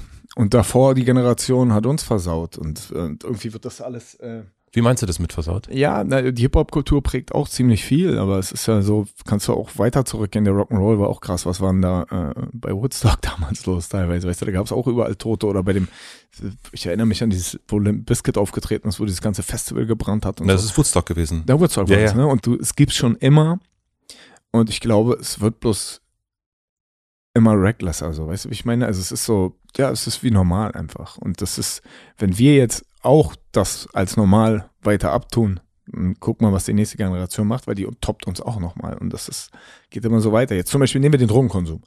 Ah, wir haben über, äh, über hey, ich kiff ein bisschen, ich kiff diese. Jetzt sind wir schon bei extremen Betäubungstabletten und irgendwelchem Hustensaft, der dich richtig opiumabhängig macht, Alter, zu Leuten, die gar nicht sich mehr ausdrücken können und das Gesicht zur halben Seite runterhängt, weil die so äh, turned sind. Das ist so, ich meine, das ist ja schon mal ein Sprung. Was ist das nächste? Also das, äh, ich habe immer gedacht, okay, also dass jetzt jemand vor mir sitzt wie du, der das auch so sieht, ich dachte, also ne, als Familienvater oder auch ne, so ein bisschen, wie keine Ahnung, ich bin mit Kiffen aufgewachsen, also Ja. das, also äh, Koks oder all das, das war null, also ich ja, hab ist das nichts mehr heute. das Also ist genau, einfach, jetzt ist ja, vollkommen normal. Also ja, Tag, also überleg mal, wie schwer war das damals, an sowas, wenn man das mal machen wollte, irgendwie ranzukommen. an so, Gras ranzukommen in Berlin war schwierig. Ach, äh, Gras war gegen Na gut, für dich. Ja, das war so, der, Ja. ging schon. Aber Aber ich meine, jetzt ist so, jetzt rufst du irgendwo an und kommen Taxis vorbei. kommt Mit Taxi. allem. Ja. Mit allem. Ja. Und allem heißt allem. Ja. Von A bis. Also kannst du sogar Viagra damit bestellen, Alter. Ich meine, überleg mal, wie weit das gekommen ist. Das, also ich meine, das ist ja nicht, das ist nicht ein, ein Schritt, sondern das ist irgendwie ein Zeitsprung, so als wären wir in einer anderen Dimension plötzlich und äh, alles wäre umgedreht. Aber es ist halt so. Und es ist auch normal geworden irgendwie. Und siehst du da eine Verantwortung in den Künstlerinnen und Künstlern? Das Problem ist, wenn ich das jetzt sage, dann bind ich mir dieses Schild selbst auf die Brust, weil ich bin selbst auf jeden Fall nicht eine Person so. Ich habe, ich tanze auf dieser Schneide und ich muss das immer noch, weil mein Leben das leider so hergibt. Aber ich bin nicht, ich sitze hier alleine Mhm. so und ich schaffe das zwischen diesen beiden Welten zu tanzen.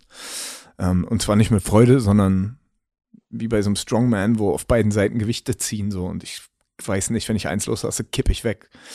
Und wenn ich das jetzt sage, dann binde ich mir das selbst auf die Brust. Ich bin vielleicht ein Beispiel so und ich versuche mit dem, was ich tue, irgendwie einen guten Impact zu haben. Zumindest einen guten Denkanschluss oder ein Beispiel zu sein und das nicht zu glorifizieren. Ich meine, du magst ja auch, glaube ich, ne, Goodfellas, Pate und, und auch diese Art von Film. Ja. Und für mich, oder Snatch, äh, sowas, Film. ne? Das, ähm, Aber es ist auch nur diese Romantik, die gibt's nicht. Weißt du, wenn ich jetzt hier meine es Geschichte. geht ja immer scheiße aus. Ja, so, so, ja, man kann trotzdem drüber lachen. Ja. Aber in der Retroperspektive, weißt du, so, wenn ich jetzt äh, rückblickend auf mein Leben zurückgucke, gibt es tausend Situationen, ah, ich war im Kofferraum, hatte eine Waffe am Kopf und im Endeffekt währenddessen habe ich irgendwie acht Jungs meinen Hund gegeben und der wo- wollte die ganze Zeit beißen und ich habe aber denen das so hart erklärt, dass sie trotzdem sechs Stunden da saßen, bis ich wieder rauskam von da, wo ich war. kann man so drüber lachen, wenn man das Ganze im Kontext erzählt, weil es war eigentlich auch irgendwie lustig. Aber in dieser Situation, Alter, what the fuck? Ja. So, was passiert da gerade? Was ist das? Das ist nichts Normales so. Und je nachdem, wie man es erzählt, wie lustig man es darstellt, weil wenn ich es filmisch darstellen würde, dann könnte man sich extrem bepissen. Ähm, oder jemand, der Saves macht, ja, der die ganze Zeit, der auf, auf Brüche geht. aber dann langsam schon äh, nicht mehr klarkommt, weil er sich an nichts mehr erinnert und immer irgendwo falsch steht und dann die Jungs ihn immer abholen müssen. Ja. Das ist so, weißt du, das ist lustig, man kann da einen Witz draus machen, man kann es aber auch, wenn man es so in dieser Sekunde erlebt, dann ist es alles gar nicht so geil. Und deswegen, ich mag diese Filme, weil der Charme stimmt irgendwo, wenn man die wie man diese Welt beschreibt, so, die ist auch irgendwo lustig. Der eine, der einen Freifahrtschein hat, der die ganze Zeit, äh, der nicht mal mehr in die Klapse kommt, sondern immer wieder rausgelassen wird und eigentlich gar nicht deswegen verhaftet werden kann. Weißt du, die müssen ja immer wieder Mhm. laufen lassen, weil, nennt man Freifahrtschein. Das Ja. hieß Mhm. früher Jagdschein. Mhm. Ähm, das ist auch nicht lustig.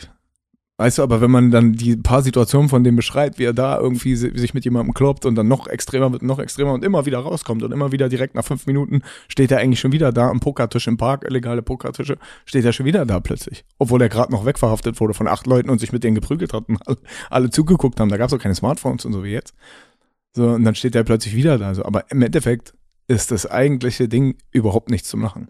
Ja. Deswegen, also Snatch und Goodfellas in allen Ehren, aber Naja, und es ist halt auch nicht nur ein, ein äh, nicht nur ein Song, den man mit Autotune auf dem, auf dem, auf dem Beat für zwei Minuten 20 singt. Also das ist ja auch etwas, also was so, ähm, was ja, da weiß ich aber immer nicht genau, wie sehr viel, also mich hat Musik extremst geprägt. Ich finde es aber, also wirklich, ich bin durch Musik hier so und durch nichts anderes wird, also doch schon auch anderes, aber das ist wirklich Main. Und äh, ich fand es immer schwierig, wenn, äh, wenn man im Fernsehen irgendwo gesehen hat, da gab es eine Schießerei in der Schule, ein Schulmassaker und dann haben die irgendwie Rammstein gehört oder Marilyn Manson. Und dann habe ich gedacht, ah, das ist mir, das, Aber vielleicht haben die auch Call of Duty gespielt. Ja. Weißt du, wer spricht darüber? ja, Also du weißt es nicht. Deswegen Mhm. sage ich ja, das kommen wir wieder zurück zum Anfang. Du kannst ihn belabeln, ja, aber du weißt gar nicht, was dahinter passiert ist. Du weißt doch gar nicht, ob sein Vater ihn jede Nacht mit einer Waffe bedroht und ihn anschreit, was er für ein Scheißmensch ist, dass er keinen Wert hat oder dass er Schläge kriegt Mhm. oder dass die Mutter äh, auf Drogen auf der Couch liegt. Aber nach außen hin wirkt alles okay und dann passiert das. Ja, er hat Rammstein gehört. Mhm. Okay, das ist wieder das zu einfache Bild, genau. das Label. Weil wir machen es uns selbst die Angst, sich damit wirklich auseinanderzusetzen, könnte ja vielleicht tiefergehende gesellschaftliche Probleme ans Tageslicht bringen, als dieses einfache Label. Wir machen eine klitzekleine Pause für die Werbepartner der Folge. Mein heutiger Werbepartner ist Yoself. Yoself ist eine Plattform, die Menschen dabei unterstützt, zu mehr Balance zu finden. Zahlreiche Produkte, Know-how ihrer Expertinnen und jede Menge hilfreiche Inhalte sollen euch dabei unterstützen, euch selbst etwas Gutes zu tun. Dabei haben sie natürlich einen Anspruch auch an sich selbst. Sie wollen etwas erschaffen, das einen wirklichen Mehrwert bietet. Ganz gleich, ob es dabei um Beauty, Food, Health oder Selfcare geht, Yourself bietet handverlesene, hochwertige und vor allem nachhaltige Produkte an. Darüber hinaus erklären sie euch, warum euch diese Produkte gut tun und warum zum Beispiel Themen wie ein gesunder Darm jeden interessieren sollten. Es geht viel um Wissen und Hintergrundwissen zu ihren Produkten rund um eine Rückkehr zu mehr Balance. Mit dem Code Home of Balance, das wird groß und zusammengeschrieben, bekommt ihr 20% Rabatt auf euren ersten Einkauf bei Yourself. Yourself schreibt man Y-O-S-E-L-F. Y-O-S-E-L-F. Den Link und den Code findet ihr wie immer auch in den Shownotes. Vielen Dank an meinen Werbepartner Yourself für die Unterstützung. Ganz wichtig, Y-O-S-E-L-F. Y-O-S-E-L-F. Mein heutiger Werbepartner ist das Webhosting-Unternehmen Strato. Strato bietet für alle, die online erfolgreich sein möchten, faires und einfaches Hosting an. Zum Bestpreis und ohne überflüssigen Schnickschnack. Die Erstellung einer eigenen Webseite gelingt mit dem Strato Homepage Baukasten mithilfe des Einrichtungsassistenten in drei einfachen Schritten. Dabei stehen euch 130 Designvorlagen zur Verfügung. Wichtige Widgets wie zum Beispiel Routenplanung, Kontaktformular, Termintool können einfach per Drag and Drop in die Seite eingebaut werden. Der Homepage Baukasten ist für Mobilgeräte optimiert. So könnt ihr eure Website mobil ganz einfach editieren. Das Ganze wird klimaneutral in Deutschland gehostet. Gute Sache. Den Link findet ihr wie immer in den Shownotes oder ihr merkt euch strato.de. Vielen herzlichen Dank an meinen Werbepartner Strato für die Unterstützung. Nun zurück zu Contra K. Wenn wir den äh, 16-jährigen äh, Max äh, vor Augen haben, der ähm, äh, äh, totaler, totaler Keck. es ist, äh, ich habe ein Video von dir gefunden äh, mit mit Vis-a-vis Also, Oh. ähm, Aber da war ich schon ganz gut unterwegs. Ja, ja, und da, äh, total. Und, und vor allen Dingen habe ich aber gedacht, also jetzt ist schon, wenn ich dich jetzt so sehe, so, und also ich würde jetzt, du kommst mir auf der Straße entgegen, würde ich jetzt, würde ich sagen, ah, laufen mal normal weiter. Ach Quatsch. Nein, aber nein, das ich ist. lache immer mit Ich- bewusst allen grinse Ich ich bin, bin, mir sicher, aber so, das ist, aber als ich dich äh, diesem Video gesehen habe, bist du auch, kommst du gerade vom Boxen, glaube ich, ist das. Ja. Und du siehst mit dieser eigentlich, lustigen Frisur. du siehst sehr, sehr, sehr, sehr lieb aus. ja. unglaublich lieb. Also so und auch äh, und da redest du, ihr redet auch ein bisschen über Kriminalitäten und so weiter. Und dann denkt man aber, wenn man das sieht, man das kann man sich gar nicht vorstellen, dass dieser also Sympathische, süße Junge? süße Junge, Ja. dass der da irgendwie äh, Dinger äh, durchzieht. Ähm, aber nehmen wir mal diesen 16-Jährigen, das ist ja ein paar Jahre vorher gewesen. Der wollte Rapper werden, der wollte, dass Mama äh, und Heimleiter ihn auf MTV sehen. Ähm, der musste aber auch irgendwie Geld verdienen. Ist mit diesen äh, wilden Rudelhaufen Wölfe am Start. Wie sah so ein Tag von dir aus? Ja. Entschuldigung. Oh. Also es muss ja Also einerseits erstmal viel Zeit. du die, erstmal musst du die Wohnung beschreiben. Die Wohnung Okay. hatte, ich weiß gar nicht, wie ich da reingekommen bin, Alter. Ähm, die stand übrigens noch bis vor einem Jahr. Ich wollte eigentlich für die Doku, die wir drehen, so über das, wollte ich in dieser Wohnung, in, weil das hingen immer noch dieselben Vorhänge von, von mir, von wo ich 17 war. Dieses Haus war extra, wurde leer gewohnt mit Absicht und jetzt aber saniert. Wo ist es? Das ist in, in der Konstanzer Straße. Da, äh, wir haben immer Thai Park gesagt, weil es war, Ja. dort gab es immer Poker. Pokerspielen, genau. Mhm. Und das ist aber jetzt nicht mehr so, ne? Aber Thai Park war to the fullest, alles gab's da, ne? Von den Junkies bis und Ja. äh, jeden Tag irgendwelche Schlägereien bis illegalen Pokerrunden und niemand hat irgendwas gemacht. Mhm. Und für 50 Cent äh, eine ne Föhr. Mhm. Selbst gemacht die ganze Zeit. So, und natürlich war ich da so. Es gab, da habe ich gewohnt und da haben wir rumgehangen. Mhm. Und äh, der war auch nachts nicht so schön, der Park. Also egal, diese Wohnung ist komplett crack, nichts drin. Wie Ähm, groß?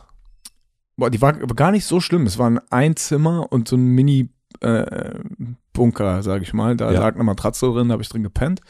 Und es hatte nicht mal ein Klo. Das heißt, wir sind irgendwo auf Baustellen, weil ich schon ab und an auf Baustellen gearbeitet habe, immer mal geholfen habe. Also ich habe, seitdem ich 15 bin, war ich immer auf dem Bau, mal eine Woche, Mhm. mal wieder nicht.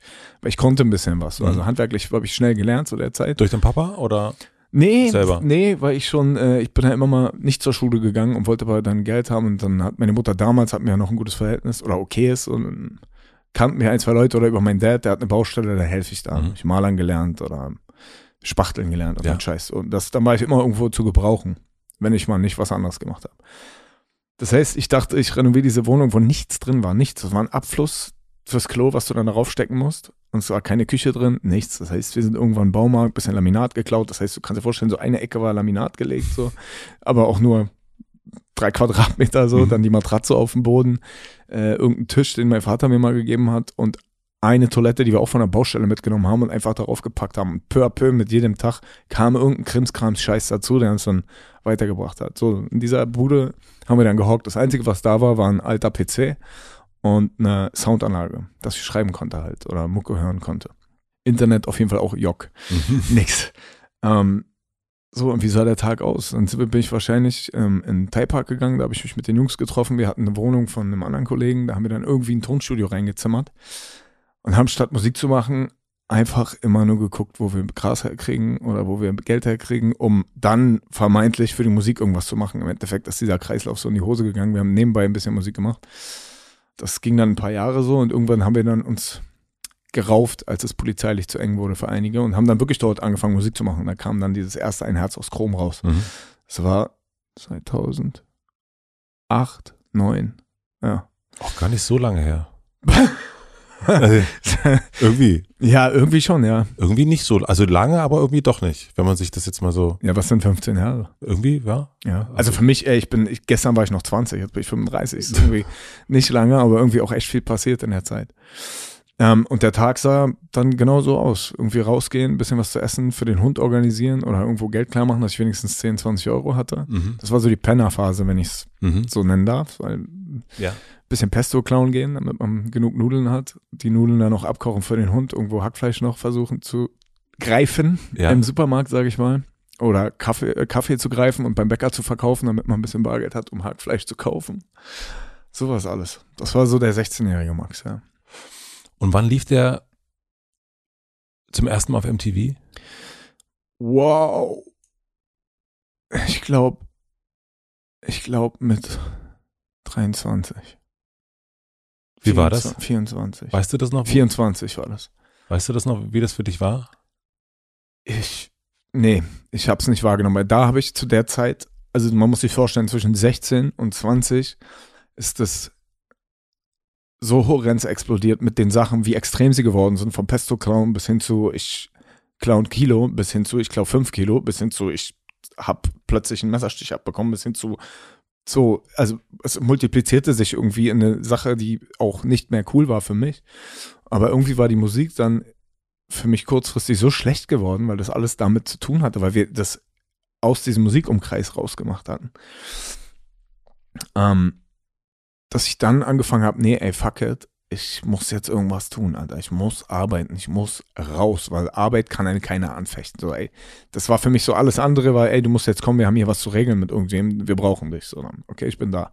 Ey, weil ich war der Kleinere. Ey, du läufst jetzt los, du ziehst den ab oder du regelst das, du musst dem ins Maul hauen.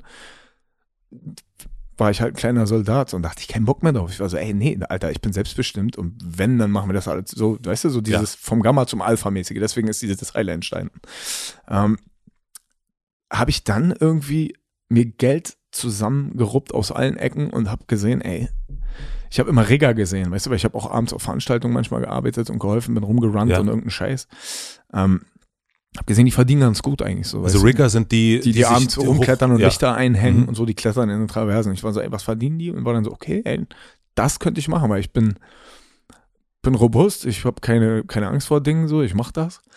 Und habe dann aber den falschen Kurs besucht, sozusagen. Ne? Ich habe eine Industriekletterausbildung dann finanziert. Ja. Ich habe die aber durchgezogen und hatte Glück, dass der Typ war. Ich war nie ein Arsch. Ich war immer okay. Deswegen war ich ja wie so ein Soldat, wie so ein loyaler Köter. Mich hättest du gefragt damals und ich wäre da gewesen. Für egal was. Ja, ich will jetzt sagen, kannst du mir helfen? Und dann räumen wir eine Bude von irgendwem aus. Ich wäre neben dir gewesen, mhm. weil nicht, weil ich dem schaden wollen würde, sondern einfach, um dir zu helfen. Mhm. Dann habe ich aber dem Typen, der diesen Kurs gemacht hat, gut gefallen, dass er mich vermittelt hat. Und plötzlich war ich auf Montage überall dann mit 20. Und da ich, dadurch, dass ich handwerklich begabt war und die vielen Industriekletterer damals nicht so handwerklich begabt waren, sondern einfach nur Kletterer waren, mhm. meistens Studenten, die Fenster putzen wollten und so, die auch keine Angst hatten vor Dingen. Und ich konnte aber Sachen und deswegen wurde ich schnell überall eingeteilt. Ich konnte äh, äh von Nieten bis hin zu bisschen Stahlbau, bis Spachteln, bis Malern ging alles so. Deswegen ist es für einen Industriekletterer super. Und dann war ich von Straßburg bis England, bis in ganz Deutschland überall klettern. Und dann habe ich aber gedacht, ey, cool, jetzt verdiene ich irgendwie wieder was und komme aus meiner Pleite. Ich hatte ja riesen Schulden durch die kriminelle Zeit, muss man sich auch nochmal, ne? Strafverfahren, dies, das, jenes. Das kostet alles auch Geld. Mhm. Das heißt, ich war komplett insolvent und hatte schon irgendwie 90.000 oder 100.000 Euro Schulden erstmal. Durch Strafen, da gibt es ja Strafbefehle und, und, und, und, und. Oder auch Schulden, sag ich mal. Kann auch nur mal Schwarzfahren gewesen sein, wie oft, wie oft du dann schwarz fährst. Die Insolvenz kommt ja trotzdem irgendwann. Und das läppert sich. Das habe ich dann rausgearbeitet. Und dann hatte ich immer ein bisschen Geld war so, ey, nee, ich, hab, ich will Mucke machen, Alter. Aber du hast, äh, die Schulden hattest du beim Start, nicht bei irgendwelchen anderen Straßendudes. Nein. Das habe ich mir irgendwo geholt, was ich haben wollte zu der Zeit, aber das, damit kannst du ja nichts bezahlen. Mhm. So. Weißt du, du bist ja auf legalen Wege, musst du dich auch erstmal, das ist übrigens auch ein Punkt, dass vieles nicht schaffen. Weil wenn du einmal in diesem System verbrannt bist, sage ich mal, und du hast 150.000 Euro Schulden auf dem Papier, an 50 Leute. Und du bist aber insolvent auf dem Papier und machst aber dann 60.000 so, weil du irgendwas hin und her schiebst und dann ist es dir scheißegal, ob du insolvent bist. Dann, dann bist du in diesem Kreislauf wieder gefangen. Und diese, den Mut zu haben, da rauszukommen, zu sagen, ich mache jetzt ein Jahr for free praktisch und bezahle ja. alles, damit ich wieder ins Grüne komme, ist auch heftig gewesen für mich. Es hat anderthalb Jahre gedauert oder zwei. Und dann war ich auf dem Grün und dann habe ich angefangen, wieder Mucke zu machen, richtig. Und dann auch zwar immer noch im ähnlichen Umfeld so, aber ich bin arbeiten gegangen. Wenn die anderen Scheiße gebaut haben, war ich so, ey, fuck it, Jungs. Äh, tschüss, ich zieh ab. Viel Spaß dabei. Und warst du immer noch in dieser Wohnung? Ja. Und dann hast du dann, also quasi die anderen haben ihr Mist gebaut, du bist da geblieben und hast angefangen oder weitergemacht, äh, viel mehr Beats zu bauen. Beats bauen habe ich, äh, ich habe immer Leute gefunden, die äh, gerne Beats gebaut haben. Mhm. Und da hatte ich Glück, die dann auch das gesehen haben. Ich war nie der es gab immer bessere auch, rap-technisch so um mich rum, aber ich hatte die Ausdauer und habe die so genervt, dass ich dann Platten produziert habe, ja, die ganze Zeit nebenbei. Und das heißt aber, dieser Moment, dieser MTV-Moment, der war dann, also das. Der war viel später. Der war, also der war dann mit 23, 24, sind ja, jetzt das war bei Wölfe. Das bei war 2014. Mhm. 2014. 2013 habe ich schon, also 2012 habe ich schon eine relativ erfolgreiche Platte irgendwie independent gemacht, die auf Platz 8 gegangen D ist. Und DPK hieß die, Pla- die Firma, nee, wie nee? DPK war Dämonenpark-Klecke wegen dem Thai Park. Das Ja. gibt's schon urlange. Also Ja. das ist, das ist der Circle, so Ja. der kaputt war. Und, Und- wir waren nur die Youngsters, von denen gibt's immer immer noch ein paar, viele rappen davon und so und die sind auch, machen alle ihr Ding und ist auch super und ich bin mit allen cool.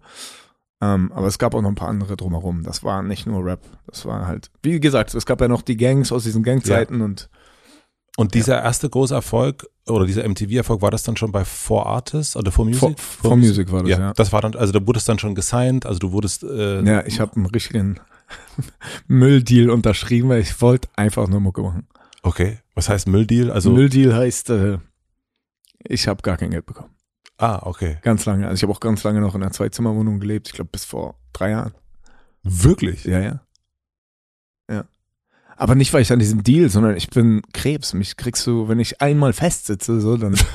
ich brauche diese, diese gewohnte Scheiße, weißt du. Aber als ich dann mir den großen Kaukasen geholt habe, da war noch ein Welpe, bin ich schon mit meiner Frau zusammen gewesen und sagt sie, ey, Alter, hast du mal auf dein Konto geguckt? Wir gehen jetzt in ein Haus, Mann. Wir haben hier, du hast einen, einen Sohn noch und ich bin auch schwanger, ab in Haus sofort. und ich habe mich gewehrt, da war das Haus fertig übrigens auch. Ja. Ich, am, in der ersten Nacht, wo alles fertig war, war ich drin und ich sag so, ey, ich äh, gehe zurück in die Wohnung, ich schlaf da ja, weil mir ist es hier noch nicht fertig genug. So. Also du bist einer der Typen, die dann so, das kenne ich auch von Freunden, die so die, die alte Wohnung behalten, weil sie denken, es kann. Ich hatte die noch anderthalb Jahre lang. Na ja. klar. Wundert mich jetzt. Es kann ja irgendwas passieren. Das kann, man weiß ja nie, morgen kann das alles wieder vorbei sein mit der Karriere Kein so. Scheiß, kein Scheiß. Genau das war's. Ja. Hast du dieses Gefühl immer noch? Ja, das treibt mich aber auch an. Also, weißt du, das ist jetzt nicht irgendwie so ein ängstliches, weinerliches, sondern ich, ich weiß, es wird irgendwann der Tag kommen. Du weißt auch nicht, ob ich jetzt rausgehe und hier zimmert auf einmal ein LKW lang und Ja, dann ist ja Tschüss, mit dem Max. Geld eh wurscht. nee, überhaupt nicht. Ich habe drei Kinder. Ja. Ich habe eine Frau, ich habe eine Ex-Frau, ich habe viele Freunde, die für mich so viel getan haben. Denen bin ich was schuldig. Und wenn ich sage schuldig, da ist Blutschuld übrig. Und wenn ich sage, okay, ich habe die Chance, das jetzt alles glatt zu machen. Ich weiß nicht, wann der Moment eintritt, wann ich für mich im Reinen und glatt bin. So. Aber weißt du, dann äh, hatte das einen Wert. Dann hatte das alles einen Wert. Und zwar nicht für mich und mein Ego und diese MTV-Scheiße, dass ich gesagt habe, ah, fickt euch, ihr seht mich da, sondern ey, um mich rum sind 100 Leute, die haben gefressen, die haben getrunken, die sind glücklich ins Bett gegangen und denen ging's gut. Die haben keine Scheiße mehr gebaut. Von, von, äh, nicht nur Kriminelle, aber auch alle. Ich habe viele Leute, die für mich arbeiten und am Ende kann man sagen, hey, ich fand den Typ scheiße. Der hat scheiße geredet, da war mir zu tätowiert mit seinen Muskeln und die Kacke mag ich sowieso nicht. Aber, wenn man mal dahinter guckt, der hatte einen Wert für alles um sich rum. Und äh, ich habe das Gras nicht kaputt getreten, Mhm. ich habe das umgepflügt, ich habe neu gesät und es wächst. Und das kann man nicht haten. Aber du hast erst, und das hast du zwei, drei Mal heute schon gesagt, diese, äh, wie hast du es genannt? Du hast das ähm, Scherbentanz Auf? Nee, auf der Klinge tanzen. auf der Klinge tanzen. Wie du es dir aufgeschrieben Natürlich, ich hast. hab's dir einfach du aufgeschrieben. Streber. Ja, natürlich. Ja, auch noch Realschule, mein Freund. aber ich, zumindest kann ich schreiben, dass ich es noch lesen kann, aber niemand anders. Aber mehr. das habe ich auch. Ich Das sollte letztens beim Elternabend meinten, die mach mal Schriftführer und ich knall das Blatt auf den Tisch und die waren so, ja, scheiße. Vielen Dank. Hättest du auf Handy getippt. Mein Sohn sagt auch, das ist ja wirklich, also ich habe mein Tagebuch zu Hause, ich glaube, es liegt auch einfach rum, weil das kann niemand lesen. Ja, total geil. Ja, In 100 Jahren kommen die dann mit so Hieroglyphen, weißt du, so wo 60 Forscher an einem Tagebuch sitzen und sagen, was haben, was So war, sie- so was war diese? Schrift damals. Was hatten die denn für eine Schrift? Das ist so. Was wollten die uns sagen? Aber diesen Klingentanz, ja, diesen, ähm, was ist das? Also was zieht dich? Was, also Es das- zieht mich nicht. Ich bin. Ich komme und ich kann, ich kann beide Welten betreten. Sa nennen wir mal, was sind, was ist die eine Welt, was ist die andere Welt? Lass uns mal die, lass uns jetzt mal das benennen. Ich, nee, also benennen. Also was ist eine Welt? Also was ist für dich, was ist für dich dieses kriminelle Milieu? Was, wie würdest du es bezeichnen? Von Menschen, die Einbrüche machen, bis hin zu äh, Leuten, die äh, äh, in Schießereien involviert sind oder Drogenhandel und so? ich würde sagen, ah, es ist so, ich würde, ich würde sie, ich würde es wirklich Ich würde sagen Unterwelt. Unterwelt. Genau. Check. Okay, pass auf. Ähm, wenn du einen Haufen Welpen nimmst, jeder wird groß. Jeder macht auch irgendwann mal sein eigenes Ding, aber man war ja mal irgendwie in einem Rudel. Und ob's durch, durchs Boxen auch viele. Wie viele kenne ich noch? Die habe ich noch trainiert vor zehn Jahren. Die sind jetzt 20. Ich bin 35. Und ich, oder 22, 23, 25. Da war ich deren Trainer mit zehn Jahre älter. Und die bewegen sich in dieser Welt und sagen aber immer noch, ey, Trainer. Und weißt du, ich komme in diese Welt. Oder Freunde, die leider sich in die falsche Richtung entwickelt haben. Aber keine schlechten Menschen so hingehend sind, weißt du, wo ich sagen kann, wo ich mit meinem Wertesystem sagen kann, ey, okay. Und das kann von bis sein, so, ob es jetzt, ob es jetzt, wie auch immer man das aus der Presse sieht, die einen und die anderen sind, ich bin mit allen, weil ich kenne halt alle noch als Kinder teilweise. Und mich kennen alle noch als Kind so. Und ich bin auf der anderen Seite, ich bin Geschäftsmann. Ich fungiere da nicht und ich habe da keine Funktion in der Unterwelt. Aber ich kann auch nicht sagen auf der Straße, ey, fuck you, ich rede mit dir nicht mehr. Ich kann dann schon differenzieren. Es gibt Menschen, die haben dann einen, Wertekodex angenommen, sage ich mal, auch wenn ich die von früher kenne, Ja. dann kenne ich die heute nicht mehr. Ja. Wenn ich aber weiß, ey, okay, die sind äh, whatever, Mhm. was auch immer die machen, graben sich einen Tunnel in die Bank oder keine Ahnung, das interessiert mich ein Scheiß am Ende. Tun keinem weh, wo ich sagen kann, es geht, verkaufen keine Drogen an Kinder. Weißt du, ich gehe mit denen nicht ins Bett, ich gehe mit denen nicht auf dieselbe Baustelle, aber ich kann mich bewegen und manchmal gibt es auch äh, Tage, wo diese Welt dann eingreift in andere Leben oder in diese Industrie. Das gibt es ja auch. Und äh, Da gibt es ja auch gerade einen äh, berühmten Gerichtsfall dazu. Zum Beispiel, Mhm. das gibt es bei mir nicht. Also ist das dann so wie. Manchmal sucht sich auch die eine Welt die andere Welt aus, weil sie das irgendwie braucht, um in dieser Welt irgendwen zu dominieren. Sagen wir es mal so oft blöd. Weil sie selbst zu schwach sind, brauchen sie dann diese Leute. Ist das dann so, was man, wir sind ja auch ein bisschen im, im Filmischen heute, äh, ist das so, das alte Leben holt ihn manchmal ein? Nein, wenn du so, weißt du, wenn du, du musst immer überlegen, wenn du dir solche Leute suchst, um bei anderen der Stärkere zu sein, Mhm. Brauchst du dich nicht wundern, wenn die irgendwann mal ausnutzen, wenn du stärker bist. Das kann jetzt, ist nicht in Bezug auf den Gerichtsprozess, sondern Ja. auch viele Menschen, die das tun. Ähm, wenn du aber einfach du bist und Max ist Max und die können sagen, ja, Max ist halt Max, so Max kann sich selber kloppen, Max macht aber auch selber Fehler und Max macht aber auch selber Business und Max fragt aber nicht bei der einen Seite und fragt aber auch nicht bei der anderen Seite. Max ist halt Max. Und ich laufe hier, wie so, ich bin wie so dieses kleine Kind, was auf dieser Klinge einfach läuft und sagt, ja, ja, okay, tschüss, mach du dein Ding, ja, ja, okay, mach dein Ding. Aber fasst mich alle nicht an. Und hast du davor Angst Vor was? vom angefasst werden? Nein, ich bin, nein, ich, was heißt Angst? Wenn ich Angst hätte, dann bräuchte ich ja irgendwie Schutz oder müsste mir irgendwas suchen. Aber eine Klinge ist natürlich schon auch. Auf also, der laufe ich, die aber benutze es- ich nicht. aber ja, aber ja, aber es ist, um im Bild zu bleiben, es ist halt schon, eine Klinge ist halt schon scharf. Ja, aber jetzt guck mal, also, wenn wir jetzt, okay, wenn wir jetzt aber darüber reden, die Geschichte von Max, die ist so Mhm. spannend und die wollen ja Leute hören. Wir reden auch gerade über die. Mhm.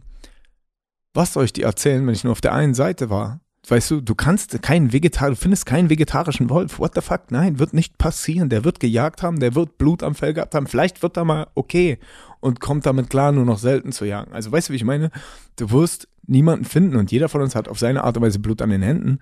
Und was soll ich denn irgendwem authentisch erklären, wenn ich es nicht erlebt habe? Entweder bin ich sonst ein großer Lügner oder jemand, der sagt, okay, ich kann das verarbeiten und kann reflektiert darüber sprechen, um zu erklären, ey, das Gras ist da drüben gar nicht so grün auf der Seite. Aber es geht bei dir ja auch in den Texten, also gerade auf deinem neuen Album ja auch, auch immer wieder, und das ist, das zieht sich auch durch, durch deine, durch dein Werk. Schon, also auf deinem neuen Album heißt es dann, äh, ich mache mein altes Ich kaputt oder töte Ja. meine Schwäche, weil die Scheiße mir im Weg ist. Ja. Ähm, das ist ja Schwäche in Form von, also in dem Song geht es um Sport. Ah, Punkt. okay. Mhm. Also es ist nicht so in Form von, ey, du musst, sondern Schwäche kann sein, ey, wenn du ein Kilo abnimmst und 100 Kilo wiegst, es ist geil, super, mach das, mach das weiter, kill die weiter. Geht nicht darum, du brauchst diesen äh, super Sixpack und Waschbrettbauch und Miami, äh, Miami Town. Nein, ey, es ist geil, wenn Leute mir schreiben, Alter, ich habe 10 Kilo abgenommen, ich fühle mich besser. Ja. Oder kann auch sein Mann, dann nimm lesen, dann lies halt einen Tag, töte deine Schwäche, wenn du keinen Bock mehr hast und lieber Fernsehen guckst und Tinder und Instagram und diese ganze Verblendung und dieses Handy-Heroin dann mach's halt immer mal wieder ein bisschen mehr so und hol was Besseres aus dir raus. Egal was es ist. Das heißt nicht so, es gibt ein, ein, ein Gut, ja. sondern es heißt einfach, mach dich besser. Und wenn ich sage, ich mach mein altes Ich kaputt, das ist die Version von gestern von mir, die scheiße war. Die Version von gestern von mir, die irgendwelche Sachen von sich gegeben hat, die die Person von heute einfach reflektiert scheiße findet. So. Und es ist gut, dass ich mein altes Ich kaputt gemacht habe, aber nicht verdrängt, sondern ich habe es kaputt gemacht und bin neu daraus entstanden und habe eine Person gemacht, die vielleicht ein Pu- Ticken besser ist, schlauer, reflektierter.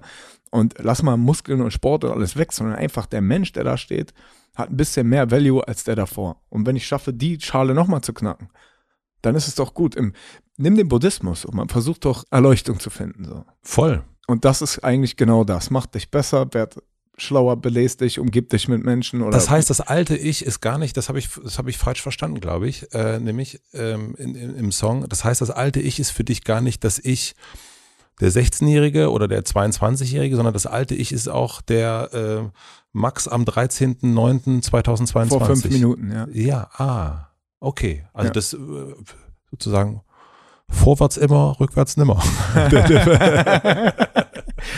ja, also Ja, also auf so eine esoterische Art, wenn man das so sagen muss, ja, weil es ist doch auch gut, weißt du, es ist doch nichts Schlechtes dabei, weil wenn du sagst, nein, what the fuck, du kannst dich doch verändern verändern ist gut, verändern, solange du dich zum Positiven veränderst. Und selbst wenn du dich mal zum Negativen veränderst, dann kannst du ja übermorgen trotzdem wieder. Muss jeder für sich wissen, was er damit macht, welches Ich er kaputt macht und welches nicht. Jetzt, Frau, äh, ich kurz. Äh, Jetzt, Frau, Frau Müller, jetzt, Frau Müller, jetzt, frage ich Sie folgendes. Jetzt, Frau Müller, frage ich Sie folgendes. Jetzt frage ich Sie, ah, ich überlege, ich gebe Musik oder, naja, ich frage nochmal was anderes. Weil wir auch dieses über die Scha Messerschneide gesprochen haben. Was ist für dich die Brandmauer? Ähm, Handmauer. die Brandmauer, ja, also es gibt ja böse und zu böse. Also es gibt ja alles, es gibt ja, äh, wir reden über Schattierung sowieso die ganze Ja, Zeit. aber das ist auch schwer, weil sobald du es benennst, wird es irgendjemand geben. Weißt du, es ist alles in diesem Leben ist verwurzelt miteinander. Und diese Wurzelbäume und Adern oder wie so ein Aderbaum, der geht nach irgendwo hin. Natürlich, ey, für mich Drogen, Kinder, ab wann aber Drogen? Weißt du, so ab wann da?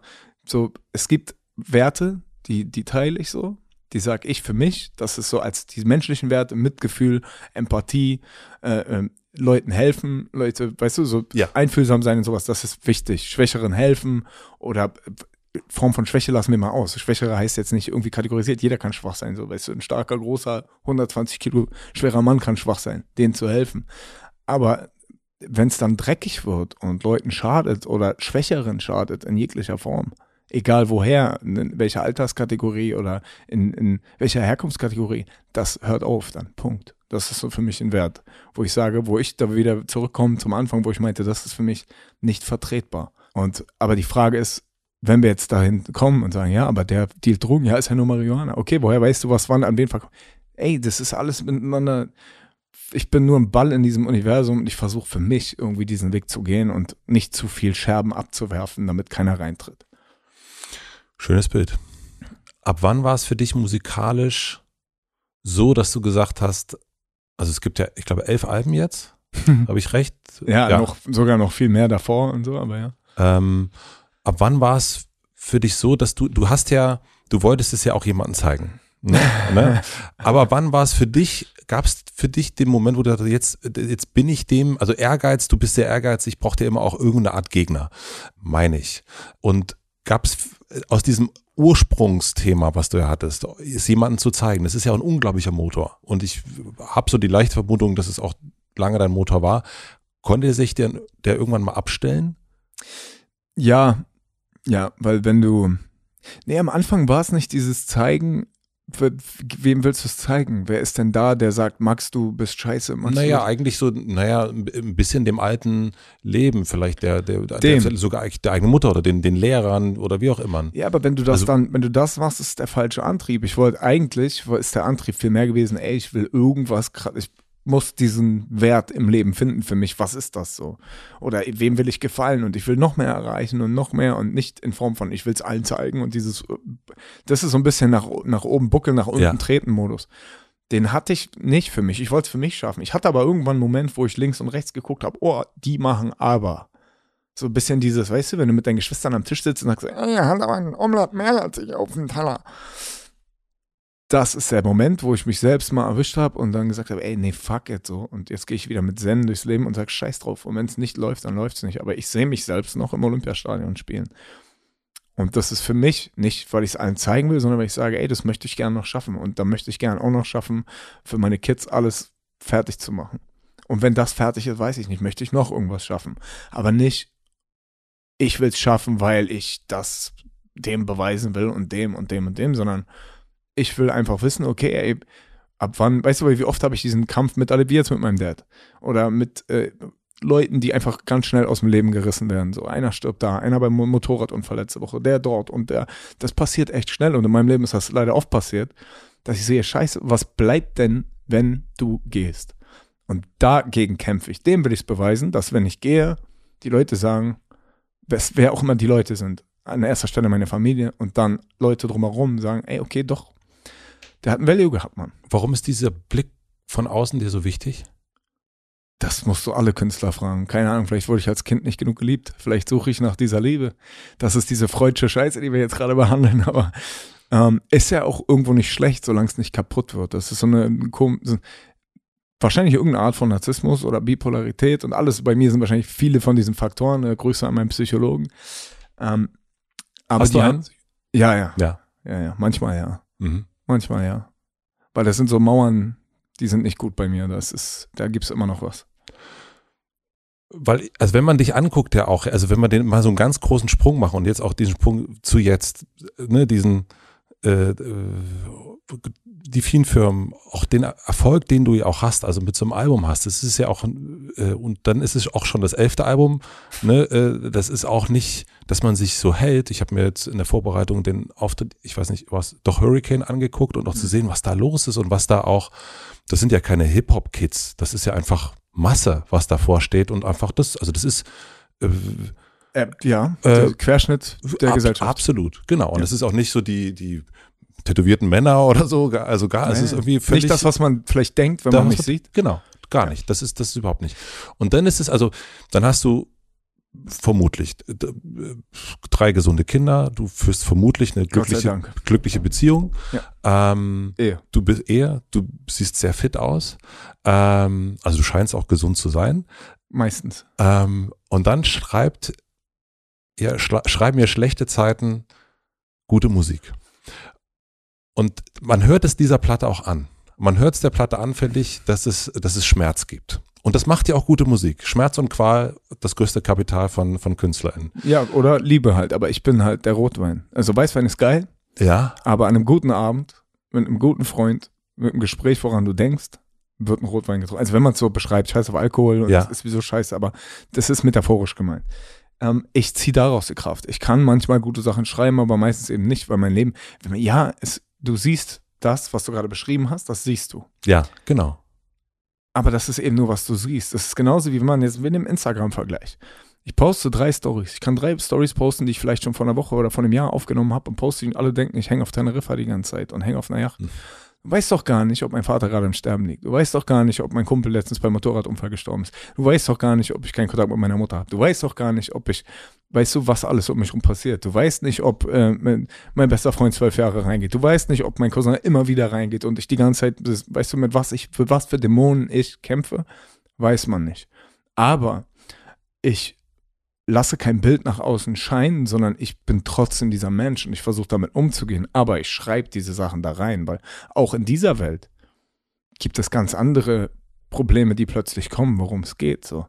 Ja, es kann sein, dass plötzlich Leute ganz eklig werden mit Firmenstrukturen und nicht wollen, dass du irgendwas erreichst und Spotify Fake Streams und was auch immer, was da alles kommt. Das lassen wir mal zu, das Thema, die Büchse der Pandora. Aber es ist eben nur das, was du siehst. Und manchmal ist es es wert, die Schublade aufzumachen. Und wenn man mein Album hört, ist die Schublade offen, weil da kann ich reden. Mhm. Da kann ich es auf eine Art und Weise formulieren, die für mich okay ist. Das heißt, ich habe, wenn man jetzt Instagram-Follower nimmt oder die Platten, die ich verkauft habe, habe ich vielleicht zwei Millionen Psychologen da draußen, die mir helfen. Ja. Ist es aber auch so, dass der Schmerz auch wichtig ist für dich, künstlerisch? Ich finde, ohne Schmerz weißt du nicht, wie gut die guten Momente sind. Ja. Weil sonst sind sie ja vielleicht ganz selbstverständlich, wie das schnelle Geld, wie die Frau, die heute da ist, morgen weg. Mhm. Wenn du nichts verloren hast, weißt du nicht, wie gut es war. Meistens. Manche sind schlau genug oder probieren nicht aus, aber die meisten lernen ja aus Fehlern. So, weißt du, lauf gegen Baum, dann läufst du einmal dagegen. Aber die Menschen sehen sich ja nach glücklichen Momenten. Also also ich sehe Ich mich, auch. Du, du auch. Ja. Und Also ich bin jetzt kein Elendstourist, damit ich schreiben kann. ja, ja, aber das ist ja manchmal zieht man ja auch, also es gibt ja auch Menschen, die sagen, wo man denkt, boah, der hat echt der oder die, das ist, da ist immer irgendwas los. Es gibt ja auch Menschen, die das so ein bisschen anziehen. Wir, wir haben über deine vielen Firmen gesprochen, aber auch, also du scheinst auch jemand zu sein, der auch aufnimmt, der sagt, ich, du brauchst Hilfe, dann helfe ich dir. Ach, du hast einen Tiger. Dann kümmere ich mich drum. Also es ist, geht ja auch über Menschen hinaus offensichtlich. Ja. Hyänen auch eine große, spielen auch eine Rolle. Ähm, und das sind ja immer wieder Probleme. Aber, das sind ja keine Probleme, dass man ein bisschen hilft. So, ich glaube, die Probleme sind. aber meistens kommen die ja. Also so meistens, also wenn man jetzt äh, so die irre Geschichte des Tigers nimmt, das ist ja nicht einfach Das mal, war, wund- das war mit das Krasseste, was in meinem Leben passiert ist, tatsächlich. das glaube ich. Also die, äh, die, die Kurzversion, die, dich hat jemand angeschrieben und gesagt, ich habe einen Tiger. Ja, ich brauche Hilfe. Ja. Und ich bin monatelang nicht reagiert und war so, ey, was heißt monatelang, wochenlang? Für mich kommt es mir Mhm. wie Monate vor. Ja, und ich, ich dachte, hey, nee, das muss jemand Verrücktes sein. So, das es gibt ja nicht nur normale Menschen, die schreiben so, weil Mhm. man nennt das auch Internetpsychose oder zu viele Drogen. Und irgendwann meinte George Boateng damals, der wurde dann auch angeschrieben, er meinte, ey, wenn du jetzt nicht dahin fährst, dann fahre ich dein Auto gegen einen Baum. Ist mir egal, bitte fahr dahin, damit es aufhört, dass dieses Geschreibe aufhört. Dann bin ich da wirklich hingefahren. Ähm, ich glaube, war das Sylt oder so? Ich hab's vergessen, er ist gerade irgendwo so in der Mhm. Ecke da hinten. Und da war ein Wanderzirkus so, also der da relativ lange war in der Saison. Und sie war Tierarztgehilfin, also von der Ja. vom Veterinär war sie die Hilfe und war mit da. Und da lag dieses Tigerbaby und war schon kalt und das eine war schon gefressen von der Mutter. Dann haben sie den Direktor angesprochen und meinten, ja, ey, was ist denn jetzt? Ja, nimm doch mit, Alter. Ich, lass es hier, ich kann es mir nicht leisten. Hat sie es mitgenommen und hat dann erstmal gesehen, scheiße, das ist ein Tiger, so, das ist nochmal was anderes als ein Katzenbaby. Alle 45 Minuten Milch, ganze Wohnung kaputt, zerkratzt und äh, immer Hilferufe an tausende Leute, nicht nur an mich, also an tausende Leute, Zoos etc. etc. Und da bin ich dann irgendwann ins Spiel gekommen und war so, okay, was, was kann ich machen? Also Ja. Erstmal kam der Mowgli-Gedanke, so, äh, ich, ich, ich und ein Tiger, so. Und ähm, alle angeschrieben, von A bis B, bis Zoos und Auswildern und whatever, niemand kam. Bis das Veterinäramt dann äh, aus dem Landkreis uns geholfen hat und einen, einen Tierpark gefunden hat. Der meinte, wir hätten Kapazität, aber kein Gehege. So. Also wir hätten ein Kleingehege erstmal, aber wir brauchen ein Großgehege, wenn sie zu groß wird, weil die war ja eh schon an Menschenhand gewöhnt, die kannst du nicht einfach in ein Gehege setzen, die stirbt. Bitterlich. Die braucht alle 45 Minuten Milch und Wärme und Rotlicht. Und das äh, auf jeden Fall über Monate hinweg, weil die sind ganz lange, die bis zu einem Jahr hängen die äh, Mhm. an der Brust noch so. Und ja, dann bin ich da irgendwie rein und meinte, okay, pass auf, ich zahle das Gehege. Ich baue auch selbst noch, weil ich war noch nicht so. Mhm. Also mir ging es gut finanziell, aber noch nicht durch, dass ich sage, ich mache jetzt hier für 300.000 Euro ein Gehege. Ich habe dann angefangen, selbst da zu bauen und bin halt mit dem Veterinäramt rüber. Und weil ich dann schon immer beim Tiger war, war der Tiger an mich gewöhnt. Mhm. Das heißt, mich konnte man auch nicht wegstreichen, theoretisch. Der Tiger gehört mir nicht, sondern der wurde vom Veterinäramt dahin vermittelt. Der gehört diesem Tierpark, also die Papiere sind da. Das war auch nochmal ein Struggle, weil der, weil als die Presse dann reinkam, wollte der Zirkus den wieder zurück und so. Und TKK, da musste man dann auch wirklich auch mal wieder vom rechten Seite, äh, von dem, von dem, von der äh, rechten Seite der Klinge, weil wir haben Mhm. jetzt mit rechts und links, mit äh, gut und, und Mhm. böse musste man dann auch mal wieder den anderen Weg gehen so und sagen, ey, nee, nee, hier ist jetzt mal Schluss, mein Freund, und jetzt verpiss dich mit deinem Wanderzirkus. Ähm, dann haben wir diesen Tiger behalten und dort hingebracht und ich war halt dann da, so wie ein äh, Accessoire im Gehege. Wie grenzt du dich aber ab? Von was? Naja, also wenn dir eine wildfremde Person, jetzt hören das ja ein paar Leute heute und die denken sich ja dann danach, aber weißt du was, also wenn ich den, also ich habe vielleicht auch einen Elefanten oder ich habe irgendwie das, also es ist ja, Ich hab das ja nicht. Ich war nur, ich dachte nur, nein, ich ich, wollte finde einfach das, mein ich finde das gut, Helfersyndrom, ich finde das, genau, aber also nehmen wir das, nehmen wir das nächste Extrem. Das nächste Extrem ist, du warst, hattest, ich glaube, 2019 eine Gürtelrose Im äh, Auge, ja. im Auge und hast, äh, das ging, also eine Stress. Ausprägung ist das ja. Ja. oftmals und also das endete damit, dass du versucht hast, dir das Auge mit dem Löffel rauszuholen. Also Das klingt hart. Also es war tatsächlich, habe ich es nicht gemerkt, dass ich die habe und es wurde immer schlimmer. Und wenn das dann extrem ausbricht, also eine Gürtelrose, wer das schon mal hatte, weiß, wie eklig das so Ja. ist, aber es ist ertragbar.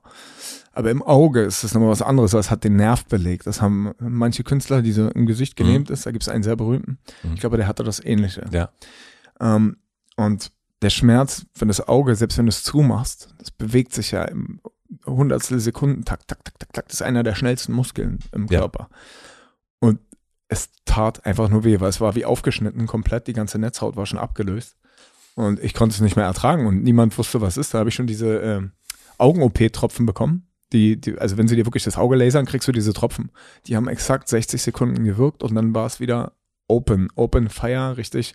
Und Pfefferspray ist nichts dagegen, was der Schmerz war. Und irgendwann war ich so, ey, wenn es jetzt nicht aufhört, dann musste mein Vater mich fixieren und dann musste ich mich beruhigen im Krankenhaus. Also wirklich mit sedieren und dann wurde, wurden mir die Augen zugeklebt, komplett auf Druck und so, mit auch richtig überkrassen Schmerzmitteln. Und dann war ich nach vier Tagen mit dem richtigen Antibiotikum vier Tage lang blind, auf beiden Augen, weil das andere mit zugeklappt ist, ähm, vor Druck. Und dann ja, ging das irgendwie wieder. Aber, deswegen komme ich ja dahin, das war ja so, also du hast ja so oft Ja gesagt. ähm, dass bei dir der Stress so groß wurde, dass du dann irgendwann in deiner Zwei-Zimmer-Wohnung oder vielleicht auch schon im Haus standst und versucht hast, dir mit dem Löffel dein Auge rauszuholen, weil so viel geworden ist. Und deswegen nochmal die Frage, wann ist genug genug? Wann ist genug? Wann, wie grenzt du dich auch dem ab, dass dir nicht irgendwie jemand schreibt aus jetzt, äh, keine Ahnung, äh, Augsburg, ja, ich habe jetzt übrigens folgendes, äh, kannst du mir helfen? Man, manchmal ist, ist es, man muss auch immer wissen, was können Leute selber stemmen und wo kann man wirklich helfen, so. Ja, also Nee, Ob es mal eine Spende ist, wenn für, für, für einen Boxclub, wenn man sagt, ey, ich, ich gehe da hin und mache jetzt hier ehrenamtlich Training fünf Jahre, um mhm. Leute mit zu integrieren und Sprache über Sport beizubringen und den ganzen Verein auszustatten. Da sage ich nicht nein, das mache ich immer wieder und es ist auch Stress. Aber irgendwann, man kann halt auch mal an seine Grenzen gehen. Na klar, macht es einen ein bisschen kaputt, aber es gibt halt auch Dinge, die es wert sind, sich zu stressen. Äh, das verstehe ich voll. Ja, aber es ist, äh, es scheint mir, da bin ich auch vielleicht Hobby-Küchenpsychologe, äh, es scheint mir, dass du das, dass es da auch etwas gibt, was das anzieht. Ähm, Den Stress? Ja. Ja, ich glaube, ich mache das auch bewusst irgendwie. Ich kann nicht, äh, also jetzt sind wir im stillen Raum wieder, das geht, aber ich denke in diesem stillen Raum darüber nach, was kann ich jetzt noch machen? Und ich lebe dieses Leben, bis mein Körper mir sagt, Bro, jetzt ist genug. Und ich hoffe, ich verpasse den Moment nicht. Es könnte passieren.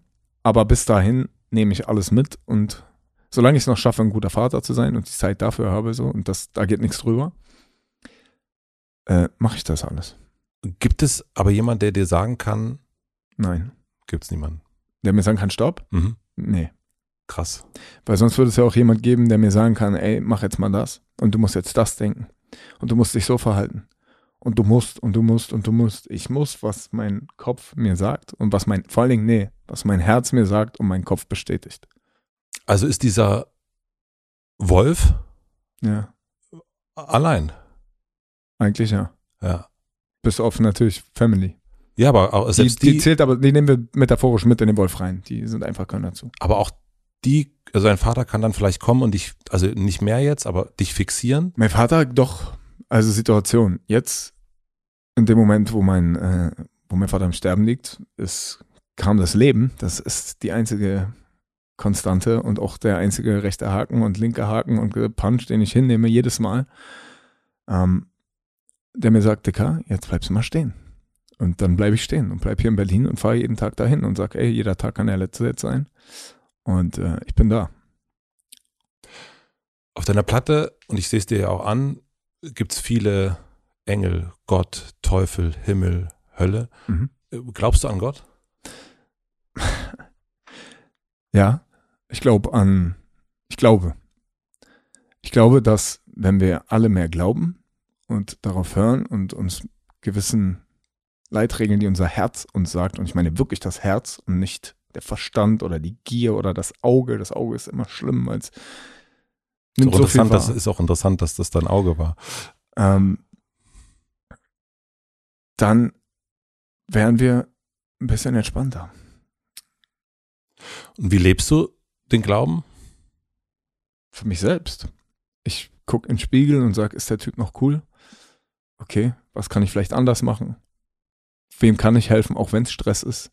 Wem helfe ich vielleicht, ohne dass man es sieht? Das ist auch noch wichtig, eine Glaubensfrage. Mhm. Weißt du, weil wenn wir jetzt darüber sprechen, wie toll ich bin und wie viel wir helfen, das hat keinen Wert mehr. Genau in dem Moment verliert es seinen Wert, weil ich es dann nicht mehr von Herzen gemacht habe, sondern dann mache ich es, um darüber zu sprechen. Wenn ich mal drüber spreche und sage, ey, damit man Leute aufmerksam macht und man zusammen ein bisschen was helfen kann, okay, aber wenn ich jetzt rausgehe und filme, wie ich einem Obdachlosen 100 Euro zustecke, dann ist es, hätte ich es mir sparen können, dann ist es eklig. Und das macht man nicht. Und aber das fängt ja bei solchen Sachen an und das ist für mich auch eine Glaubensfrage. Weil ich weiß, es gibt äh, etwas, was das mitkriegt, ob es Energie ist oder Gott ist, was das sieht und gute Energie bringt gute Energie. Und guter Glauben bringt, äh, weißt du, das ist ja alles für mich eins. So glaube ich. Und, und, gehst du in die Kirche oder Nein. gehst du in, in den Tempel? Aber ich kann, in Tempel, ich respektiere alles. Ich gehe in der Türkei, wenn wir beim Boxen waren, mit in die Moschee und bete mit den Jungs. Mhm. Ich war in Tschetschenien und war beten in der Moschee. Ich war in Indien und habe mir, äh, Buddha- da gibt es tausende Glauben. Das ist ja Hinduismus auch Wahnsinn. Hinduismus, Mhm. Buddhismus Buddhismus und das ist zusammen. auch, alles hat was Wunderschönes so und ich bin, ich gehe mit offenen Augen da rein und nicht verschlossen oder voreingenommen. Ich gucke mir das an und ich nehme vielleicht was mit, was mir hilft. Für mich zu glauben, auf meine Art und Weise. Und äh, arbeitest du, oder nee, Arbeit ist ein, ist ein komisches Wort dafür, ähm, lebst du nach dem Glauben, weil du, Das klingt so, als hätte ich irgendwelche Regeln, die da geschrieben wären, die, nach denen ich zu leben habe. nee, es ist, hat, nee, weil, weil du hast erst schon mal das Wort Karma benutzt. Ja. Ähm, und Karma ist ja, es ist ja auch etwas, was, was ich finde auch ganz äh, doll an Glauben hängt, natürlich. Man tut Dinge ähm, Angst. aus Angst auch oder macht Dinge eben nicht aus einer, also, ne, also das ist, und ist das was, was du, du hast es auch Karma erst wieder mit Vergangenheit zusammengebracht, ähm, ist dieses ein guter Mensch sein aus einem Hier und Jetzt oder auch immer noch aus einer Vergangenheit? Sowohl als auch. Du kannst ja jeden Tag irgendeinen Fehler machen, der im Nachhinein eigentlich hätte vermieden werden können oder müssen.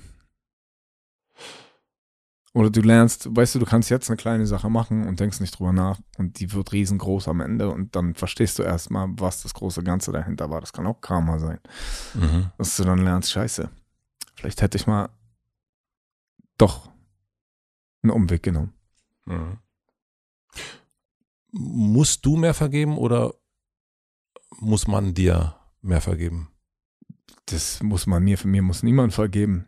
Ähm, weil wenn ich daran, ich muss mir vergeben, ja. Wenn jeder an sich denkt, ist an jeden gedacht. Und kannst du das? In der Form. Ja. Also nicht in der Form, weißt du, ich, ich habe alles und ihr nichts, Naja, ja. sondern ich kann vergeben, ja. Schwer, oft, aber oft auch nicht. Und damit hadere ich ja immer noch. Mhm. Manchmal dauert es zwei, drei Jahre, dann gucke ich jetzt auf den Jetzt-Max zurück und sage, ey, uh. Also ich meine, jetzt sitzt ja hier schon eine Person, die irgendwie ein bisschen reflektiert was sagen kann. Vielleicht sitze ich mit 45 da und bin komplett entspannt und habe endlich mal das gefunden zwischen Ruhe und Sturm und tanze auf keiner Klinge mehr und weiß, wer ich bin im Leben und habe aber trotzdem die Fehler gemacht, die ich machen musste, um die Person zu werden. Aber dieses Vergeben, es ist, ich finde das auch gar nicht so einfach, ne? Also so, dass man auch sagt, okay, da hat jemand vielleicht etwas getan. Äh, Ja, auch, das haben wir heute, fand ich, finde ich total schön, wie oft du das auch gesagt hast, ne? Man weiß ja auch nie, warum jemand so und so war. Also wir haben das erst bei den, Vergeben heißt nicht, ja, kann man, aber man vergeben heißt nicht, du musst dich umgeben. Das heißt auch, du kannst ja sagen, ey, manche Menschen sind kompatibel mit deinem Leben und man muss aufhören, denen gefallen zu wollen. Und da muss man auch erstmal mit sich selber klarkommen, weil es geht ja nicht um die und warum man denen gefällt und, und, und, sondern es geht ja darum, dass man sagt, ey, ich bin cool mit mir und ich, vielleicht finde ich ja Menschen mit derselben Energie oder ich höre auf, die zu suchen, weil die werden kommen und die werden das teilen. Weil ein guter Freund ist, wenn du brennst, Benzin und hilft dir, statt irgendwie immer Wasser von der Seite reinzukippen. Oder andersrum, weißt du, wenn du, wenn du Wasser bist, dann fängt er nicht Mhm. an, irgendwo F- F- Brände zu setzen. Und ähm, ich glaube, je cooler man da mit sich selber ist und je mehr man da vergeben kann und auch sagt, ey, scheiß drauf, ich will, ich hänge nicht an solchen Dingen und ich kann loslassen, das ist ja auch eine Form von Vergebung. Ja. Und zwar nicht in Hass, sondern einfach in, Loslassen. genau, dann ist es gut. Für dich ist das Loyalität ist für dich ein ganz, ganz wichtiger Wert. Ja. Mm, Und Zu das, Menschen, die es verdient haben. Ja. Zum Beispiel. Ich habe äh, mit meiner Frau lang gesprochen und wir haben über einen meiner engsten Freunde gesprochen und bin so meine WhatsApp durchgegangen, was er mir so geschickt hat und mir ist aufgefallen, dass, also er hat sich sehr gut mit meinem Vater verstanden, ist praktisch wie ein Adoptivsohn. Also Grüße raus an Federt an der Stelle. Und ich habe so WhatsApp durchgeguckt und habe gesehen, ey, während ich auf Tour war, war er jeden Tag bei meinem Vater am Pflegebett. Er hat meinen Vater zu den Konzerten geschleppt und das über sechs Jahre jetzt. Mhm. Fast jeden Tag. Und hat mich noch nie nach was gefragt. Nach nix. Nichts. Außer, wie geht's dir? Wie geht's meinem Patensohn? Wie geht's dem? Das ist Feuer. Und solche Menschen sind es wert, Loyalität zu bekommen. Bis, selbst wenn ich vor ein Auto laufe dafür. Und was ist das Gegenteil? Also wo, wo verliert sich das? Also wenn du jetzt noch, also Wenn du nur derjenige bist, der besucht und macht und im Endeffekt nur noch mehr abverlangt wird und noch mehr. Und das geht bis zum gewissen Grad. mhm. Aber ab dem Grad, wo du dir schadest und wenn du dir schadest, dann auch noch Menschen, die an dich gebunden sind, weil das ist bei vielen Menschen. also mir schadest heißt dann in dem Moment, also ähm, in Form von whatever. also Ich- du als helfende Person, du schadest dir, weil du der anderen Person immer wieder Zum hilfst. Beispiel. So meinst du das? Mhm. weil diese Person nicht, es geht nicht um gleich und eine Investition oder einer muss genau dasselbe, aber es gibt einen Punkt, ab dem es nur Energie, an dem nur Energie gesaugt wird und keine gegeben wird in keiner Form. Es kann ja auch manchmal nur ein Wort sein oder ein Gespräch oder da zu sein, Ja. Mit Gespräch oder wie auch immer. Wenn das nicht gegeben ist und man emotional oder energietechnisch nur gibt oder auch physisch oder Weißt du, wenn ich für dich immer komme, sagen wir, wir bringen es mal auf die Straßenebene. Ich Mhm. komme und ich kassiere wirklich mal irgendwo einen Stich, weil ich dir helfe, aber du bringst dich immer wieder an Scheiße, immer wieder an Scheiße und mich dadurch mit und ich will dir aus Loyalität helfen. Irgendwann betrifft es mich. Ja. Und irgendwann schadet es mir und irgendwann muss ich mich fragen, ey, habe ich es nicht auch verdient, einfach mal selbst zu bestimmen und Dinge zu vermeiden und irgendwie gute Sachen voranzutreiben, statt immer wieder Flammen zu löschen? Ja. Da ist dann der spannende Part. Bist du jemand, wenn eine Brücke einmal gebrannt, Hat, dass Hat- sie nie wieder aufgebaut werden kann? Es kommt drauf an, denn ich habe mich auch verändert als Mensch. Das können andere auch. Wenn, aber in vielen Fällen wollen manche das ja nicht. Aber es gibt bestimmt auch Beispiele, weißt du, man soll ja nie, man soll nie, nie sagen. Mhm. und ähm, Aber da komme ich noch hin, an die verbrannten Brücken, da, da bist du noch nicht. da bin ich noch nicht ganz da, ja. Ja. Ja. Ähm, es gibt ein Thema, was sich auch mal wieder durch deine Songs zieht, und das ist dieses ähm, Anstrengen, durchziehen, weitermachen. Also Ausdauer. Ausdauer. Und vor allen Dingen, äh, Erfolg ist kein Glück, sondern nur der, nur, Nur das Ergebnis von Blut, Schweiß und Tränen. Ah, das danke. Leben zahlt alles mal zurück. Es kommt Okay. nur ganz darauf an, was du bist, Schatten oder Licht. Danke, dass du deine Texte kannst. Gott sei Dank. Das finde ich jetzt, das finde ich jetzt beruhigend.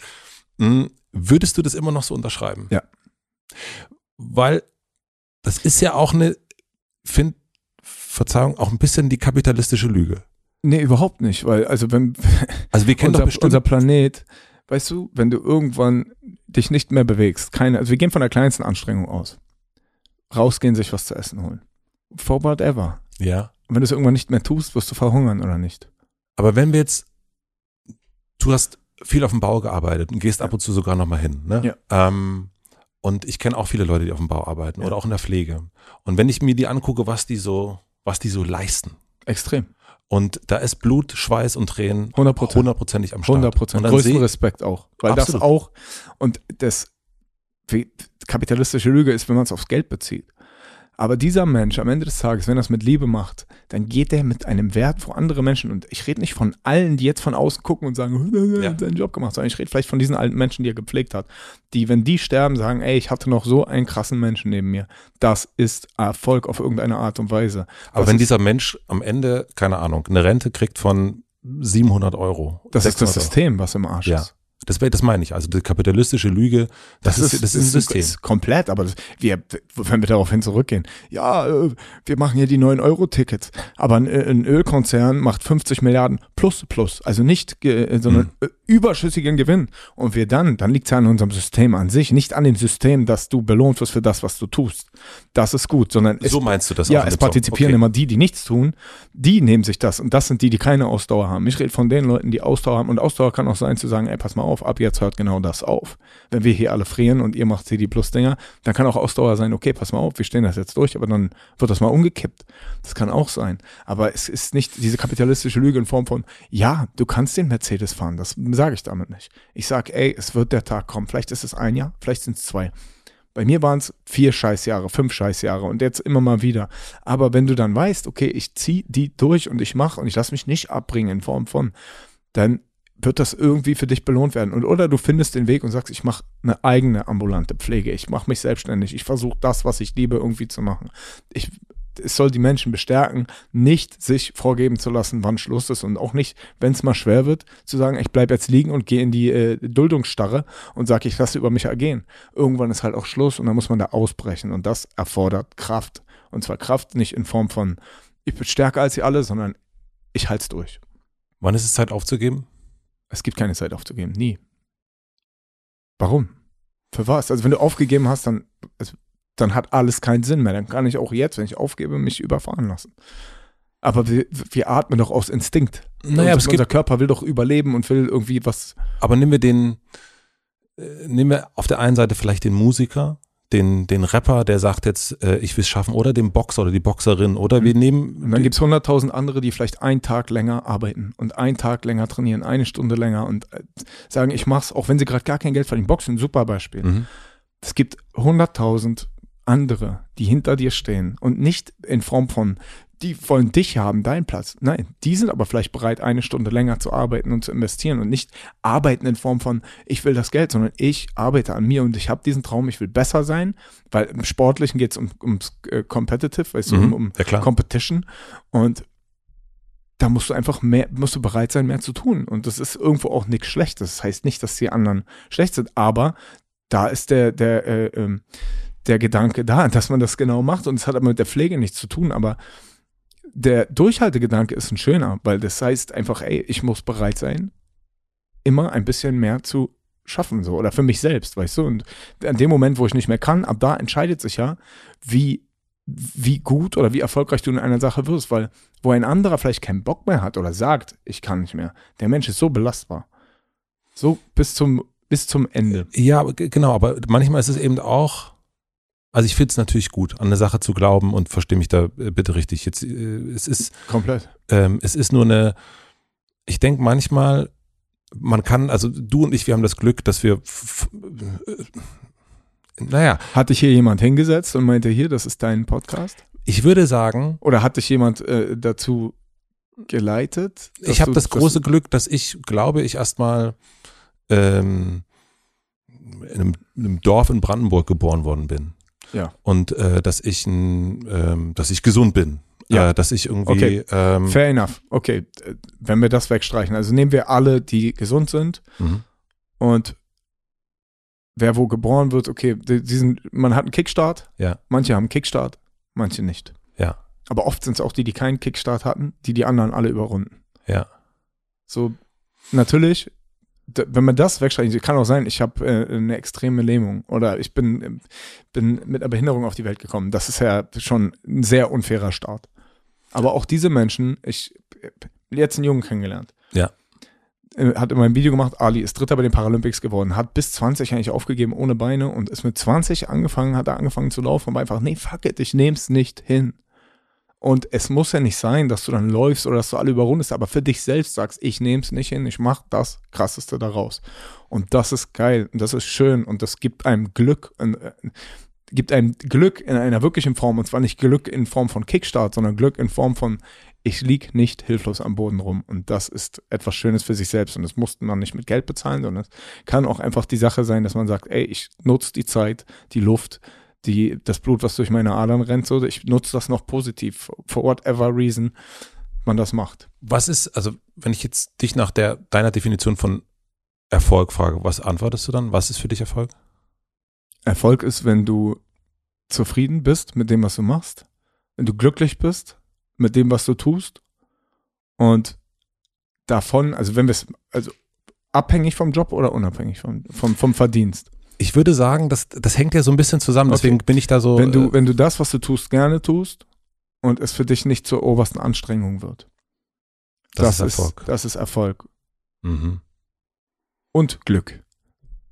Aber nicht Glück in Form von, es ist gegeben, sondern du hast es dir gesucht und dadurch kannst du es, weißt du, ist es erträglich. Wenn ich jetzt jeden Tag auf dem Bau bin und ich mag nicht körperlich arbeiten, dann werde ich extrem unglücklich und das wird anstrengend und ich schaffe das nicht mehr. Und diese, naja, ich bin immer so ein bisschen an, die, an, an, dem, an diesem Geldthema auch, ne? Weil es auch, also weil es natürlich auch Mensch, also ich denke, Es gibt viele Ungleichheiten. ja, Ja, komplett.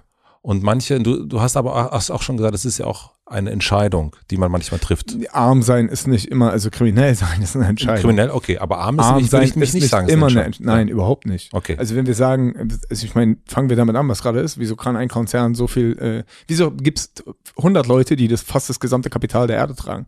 Mhm. Was ist das? Ja. Okay, streichen wir die 100 mal weg und verteilen das und machen es wieder gleich erreichbar für alle. Ohne dass äh, Leute sich alles davon nehmen können. Und ich meine, so, dass es wieder eine faire Competition ist. Die ist es ja nicht. Okay, ich, wenn du mich jetzt nimmst mit dem Geld, was ich habe, ich bin das schlechteste Beispiel da. Über mir gibt es paar, gibt Stufen, die sind so unerreichbar für uns alle und die lenken diese gesamte Welt komplett. Das sind ja Firmenstrukturen, aber am Ende stehen da diese sechs, sieben, acht, neun Firmen, die alles Geld der Welt kontrollieren. Das ist unfair, ja, komplett. Nimm denen das weg. Baller das auf alle und lass alle fair erreichen, was sie wollen.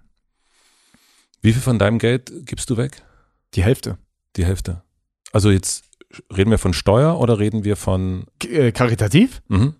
Lass mal das. Also erstens sage ich es nicht, und zwar da sind wir bei dem Grund von hier, ich mach, aber ich bin da ordentlich. Ich habe mein Haus, ich fahre ein geleastes Auto, das ist schön, ja, super, aber ich kauf's mir nicht, weil ich brauch's nicht. Mhm. Ich kann auch was anderes fahren. Wenn das sich jetzt ändert und dann sagen wir, wir fahren alle Solarautos, dann hole ich mir ein schönes Solarauto, weil ich es möchte, weil ich so hart arbeite, Mhm. dass ich wenigstens die Zeit, in der ich in dieser scheiß Karre sitze, wenn ich irgendwo hinfahre und mich weiter kaputt mache, Mhm.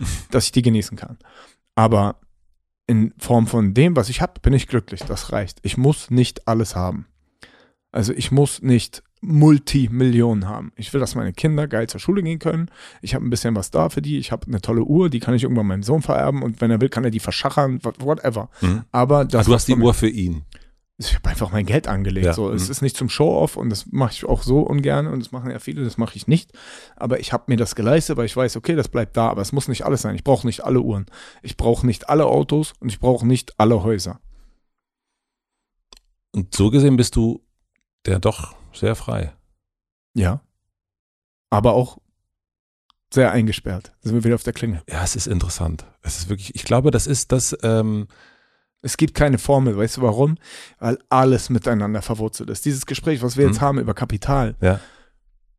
ab wann, wenn man mich betrachtet, ist das eigentlich auch schon unfair. So, weil es ist alles miteinander verwurzelt. Ey, das Leben ist ein Riesenbaum und diese Adern gehen bis so tief, dass da sind wir beide, wir könnten unser ganzes Leben darüber sprechen und würden sterben am Ende des Tages ohne, ohne eine, ohne alles zu wissen. Weißt du warum? Weil sonst wären wir Gott, der weiß alles. Nur der versteht diese Unendlichkeit von diesen ganzen Dingen, die passieren und bleiben wir nochmal ganz kurz zum Schluss bei diesem Gottesbild. Ja. Ähm, weil das, Scheiße, jetzt habe ich wieder den Ball dahin gespielt. der ne? erste hast du wieder dahin gespielt, aber äh, du hast auch erst gesagt, da ging es um deinen Vater zwischen Himmel und Hölle. Mhm. Ähm, ist das dein Bild, was du hast für das, was danach kommt? Mit wir steigen auf. Steigen auf oder also gehen wohin? Ich, das muss ja nicht immer der Himmel. Ich hoffe es. Mhm. Vielleicht hoffe ich das. Vielleicht hoffe ich das, dass es nicht einfach vorbei ist. Vielleicht ist es auch einfach vorbei. Vielleicht ist die Zeit, die wir hier sind, genau das, was wir verdienen. Himmel oder Hölle. Nicht, nicht in Form von Start, wer wie gestartet ist, sondern wie wir uns fühlen, was wir mit unseren äh, Mitmenschen machen, wie die uns sehen und wie wir gelebt haben. In welcher Form auch immer. Geht nicht um Reichtum, sondern geht um, wie wir gelebt haben und wie wir uns fühlen, wie wertgeschätzt und wie wichtig waren wir für die Menschen um uns herum. Vielleicht ist das schon der Himmel. Vielleicht kann es auch die Hölle für manche sein, wenn sie sich so verhalten und das ist die Hölle. Ich weiß es nicht. Ich habe keine Ahnung. Wenn ich es wüsste, dann würde ich hier im schwebenden Schneidersitz hocken und müsste nichts essen 30 Tage lang. Aber bin ich nicht. Ich habe Hunger. Suchst du noch. der, der, der, der ist der hm, wunkt. Wunk, scheiße, scheiße. Das wäre der Marktdorf gewesen. Ah, fuck. Ähm, aber suchst du noch nach der, also suchst du noch nach einer, Nein. Nein. Ich, nein, ich will, dass das, also ich habe ja gerade eigentlich schon fast gesagt, woran ich glaube. Ja. Ich glaube, dass ich versuche jetzt irgendwie wertvoll zu sein und zwar nicht in Form von Instagram und ich meine, wir machen hier Podcast und es ist schön und Leute hören das und Leute bewerten das und schreiben und dafür nicht mehr. Weil das ist viel zu schade, darauf zu gucken, weil wenn du mich jetzt siehst und vielleicht auch noch mal öfter irgendwo Mhm. triffst, das ist wertvoll. Wir kennen uns jetzt. Ja. Also wir kennen uns nicht richtig, aber du hast Ja, ein Bild von ja. mir. Und wenn du dann sagen kannst, nee, der Typ war in Ordnung, der war solide, der war cool, der hat ein großes Herz oder der war immer nett zu mir, hat mir geholfen. Und nicht tausend Kommentare oder irgendwelche Likes oder irgendwelche Bilder, die von mir irgendwo rumkursieren. Nicht dieses Getätscheln und ge geliebhabt werden, hm, sondern dieses wirklich respektiert und geliebt werden von echten Sachen da draußen. Das ist vielleicht, wonach man suchen sollte. Darf ich, Freud, ich. Darf ich freudmäßig fragen, ob das mit deiner Mutter irgendwann wieder besser geworden ist? Nein. Darfst du nicht oder sage ich nicht, lasse ich offen. Nein, es ist, äh, es ist alles, wie es ist. Und es ist okay. Und es ist gut. Und ähm, ja. Dieser Film, der ist ja noch nicht zu Ende. Also der Contra K-Film. Der Max-Film. Was glaubst du, wo wir jetzt sind in diesem Film? Es gibt ja, wir haben ja glaube ich, ne, wie schon gesagt, es gibt ein paar Filme, die wir beide, glaube ich, äh, gleich gut finden, vielleicht wahrscheinlich auch Serien. Aber was glaubst du, wenn wir so in so ein, so ein Film-Setting denken, wo bist du da gerade? Weiß ich nicht. Ich glaube, es sind zwei Filme. Mhm. Ich glaube, es ist eine extreme Dramödie am Anfang. Also es ist, du weinst und lachst viel und am Ende denkst du aber ganz viel übers Leben nach. In dem ersten Film. Und im zweiten Film, in dem befinde ich mich jetzt, das ist eine Person, die an einen Punkt im Leben gekommen ist, den sie noch lernen muss, mit all dem, was damit dazu kommt, dass jede Tat irgendwie auch Auswirkungen hat und dass man auch das irgendwo zu verstehen äh, lernen muss. Da bin ich jetzt und ich weiß noch nicht, ob die am Ende ganz weise hinausgeht oder mit einem Knall gegen die Wand fährt. Hm. Das kann alles passieren. Was würdest du dem 14, 15, 16-jährigen Max aus dem ersten Film sagen, wenn der jetzt am Anfang des Films, der ist ja nicht, nicht am Anfang des Films, das war ja noch eher, aber so in, dem, in den ersten 20 Minuten, was würdest du dem sagen aus, de, aus deiner jetzigen Position? Glaub an deine Träume. Sei nicht zu arrogant, auch wenn Arroganz manchmal hilft, wenn man an sich selbst glaubt. Erzähl nicht jedem deine Träume. Und hör öfter auf dein Herz und nicht auf deinen Kopf, der dir sagt, du willst gefallen. Das würde ich ihm sagen. Da auch diese, daher auch diese Kopfschmerzen? Die habe ich immer, ja. Mhm. Auch jetzt noch. Scheiße. Aber die hören nicht auf, weil die sind ja, an manchen Tagen sind schlechte, aber auch die schlechten sind an anderen Tagen wieder gut, weil du lernst aus. Und ich lerne noch. Also solange ich noch lerne und sagen kann, ich äh, nehme das irgendwie hin und nicht verbittert und ignorant werde, ist das alles gut. Ich lerne noch. Ich habe eine letzte Frage. Wirklich die letzte Frage.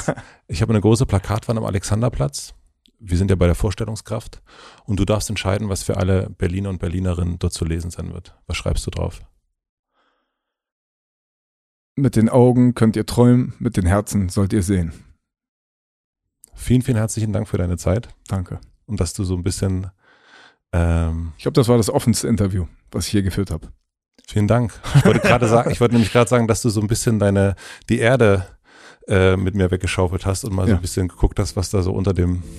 Da ist noch ziemlich viel, aber wir waren sehr tief, ja. Vielen, vielen herzlichen Dank. Danke dir. Vertrauen. Danke. Danke.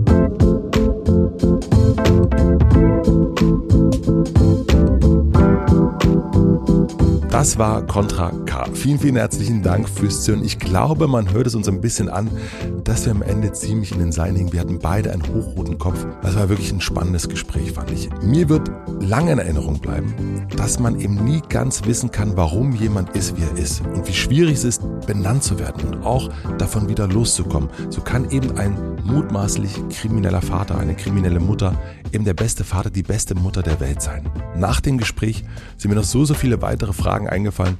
Aber da dieser Film noch lange nicht vorbei ist, gibt es bestimmt auch hier eine Fortsetzung. Ich würde mich auf jeden Fall freuen, nochmal weiter zu gucken in diese Lebensrealität von Max. Herzlichen Dank fürs Zuhören, wie gesagt. Schreibt mir gerne, was euch während des Gesprächs durch den Kopf gegangen ist. Vielleicht auch die Fragen, die ihr noch gehabt hättet. Taggt mich und Contra gern auf Instagram, dann sehen wir es beide und können es vielleicht auch teilen. Herzlichen Dank an Lena Rocholl und Torben Becker für die redaktionelle Unterstützung. Vielen Dank an Maximilian Frisch für den Mix und den Schnitt und an Jan Köppen für die Musik. Und jetzt noch ein Hinweis oder zwei Hinweise in eigener Sache. Zum einen, ich gehe ein bisschen auf Tour. Im Oktober und November bin ich unterwegs. Die Tickets gibt es da, wo es Tickets gibt. Ich glaube, das findet ihr. Oder hotelmatze.de ist, glaube ich, auch ein Link drin. Und dann gibt es demnächst auch ein neues Buch. Am 29.09. erscheint Die Akademie meines Lebens. Und daran teile ich, was ich von den Gästen der Folge 100 bis 200 so gelernt habe und auch, was ich von meinem Hund Brinkmann gelernt habe. Ich freue mich, wenn ihr da mal reinschaut und freue mich auch, wenn wir uns hier wieder hören nächste Woche Mittwoch. Bis dahin einen guten Tag, eine gute Nacht. Euer Matze.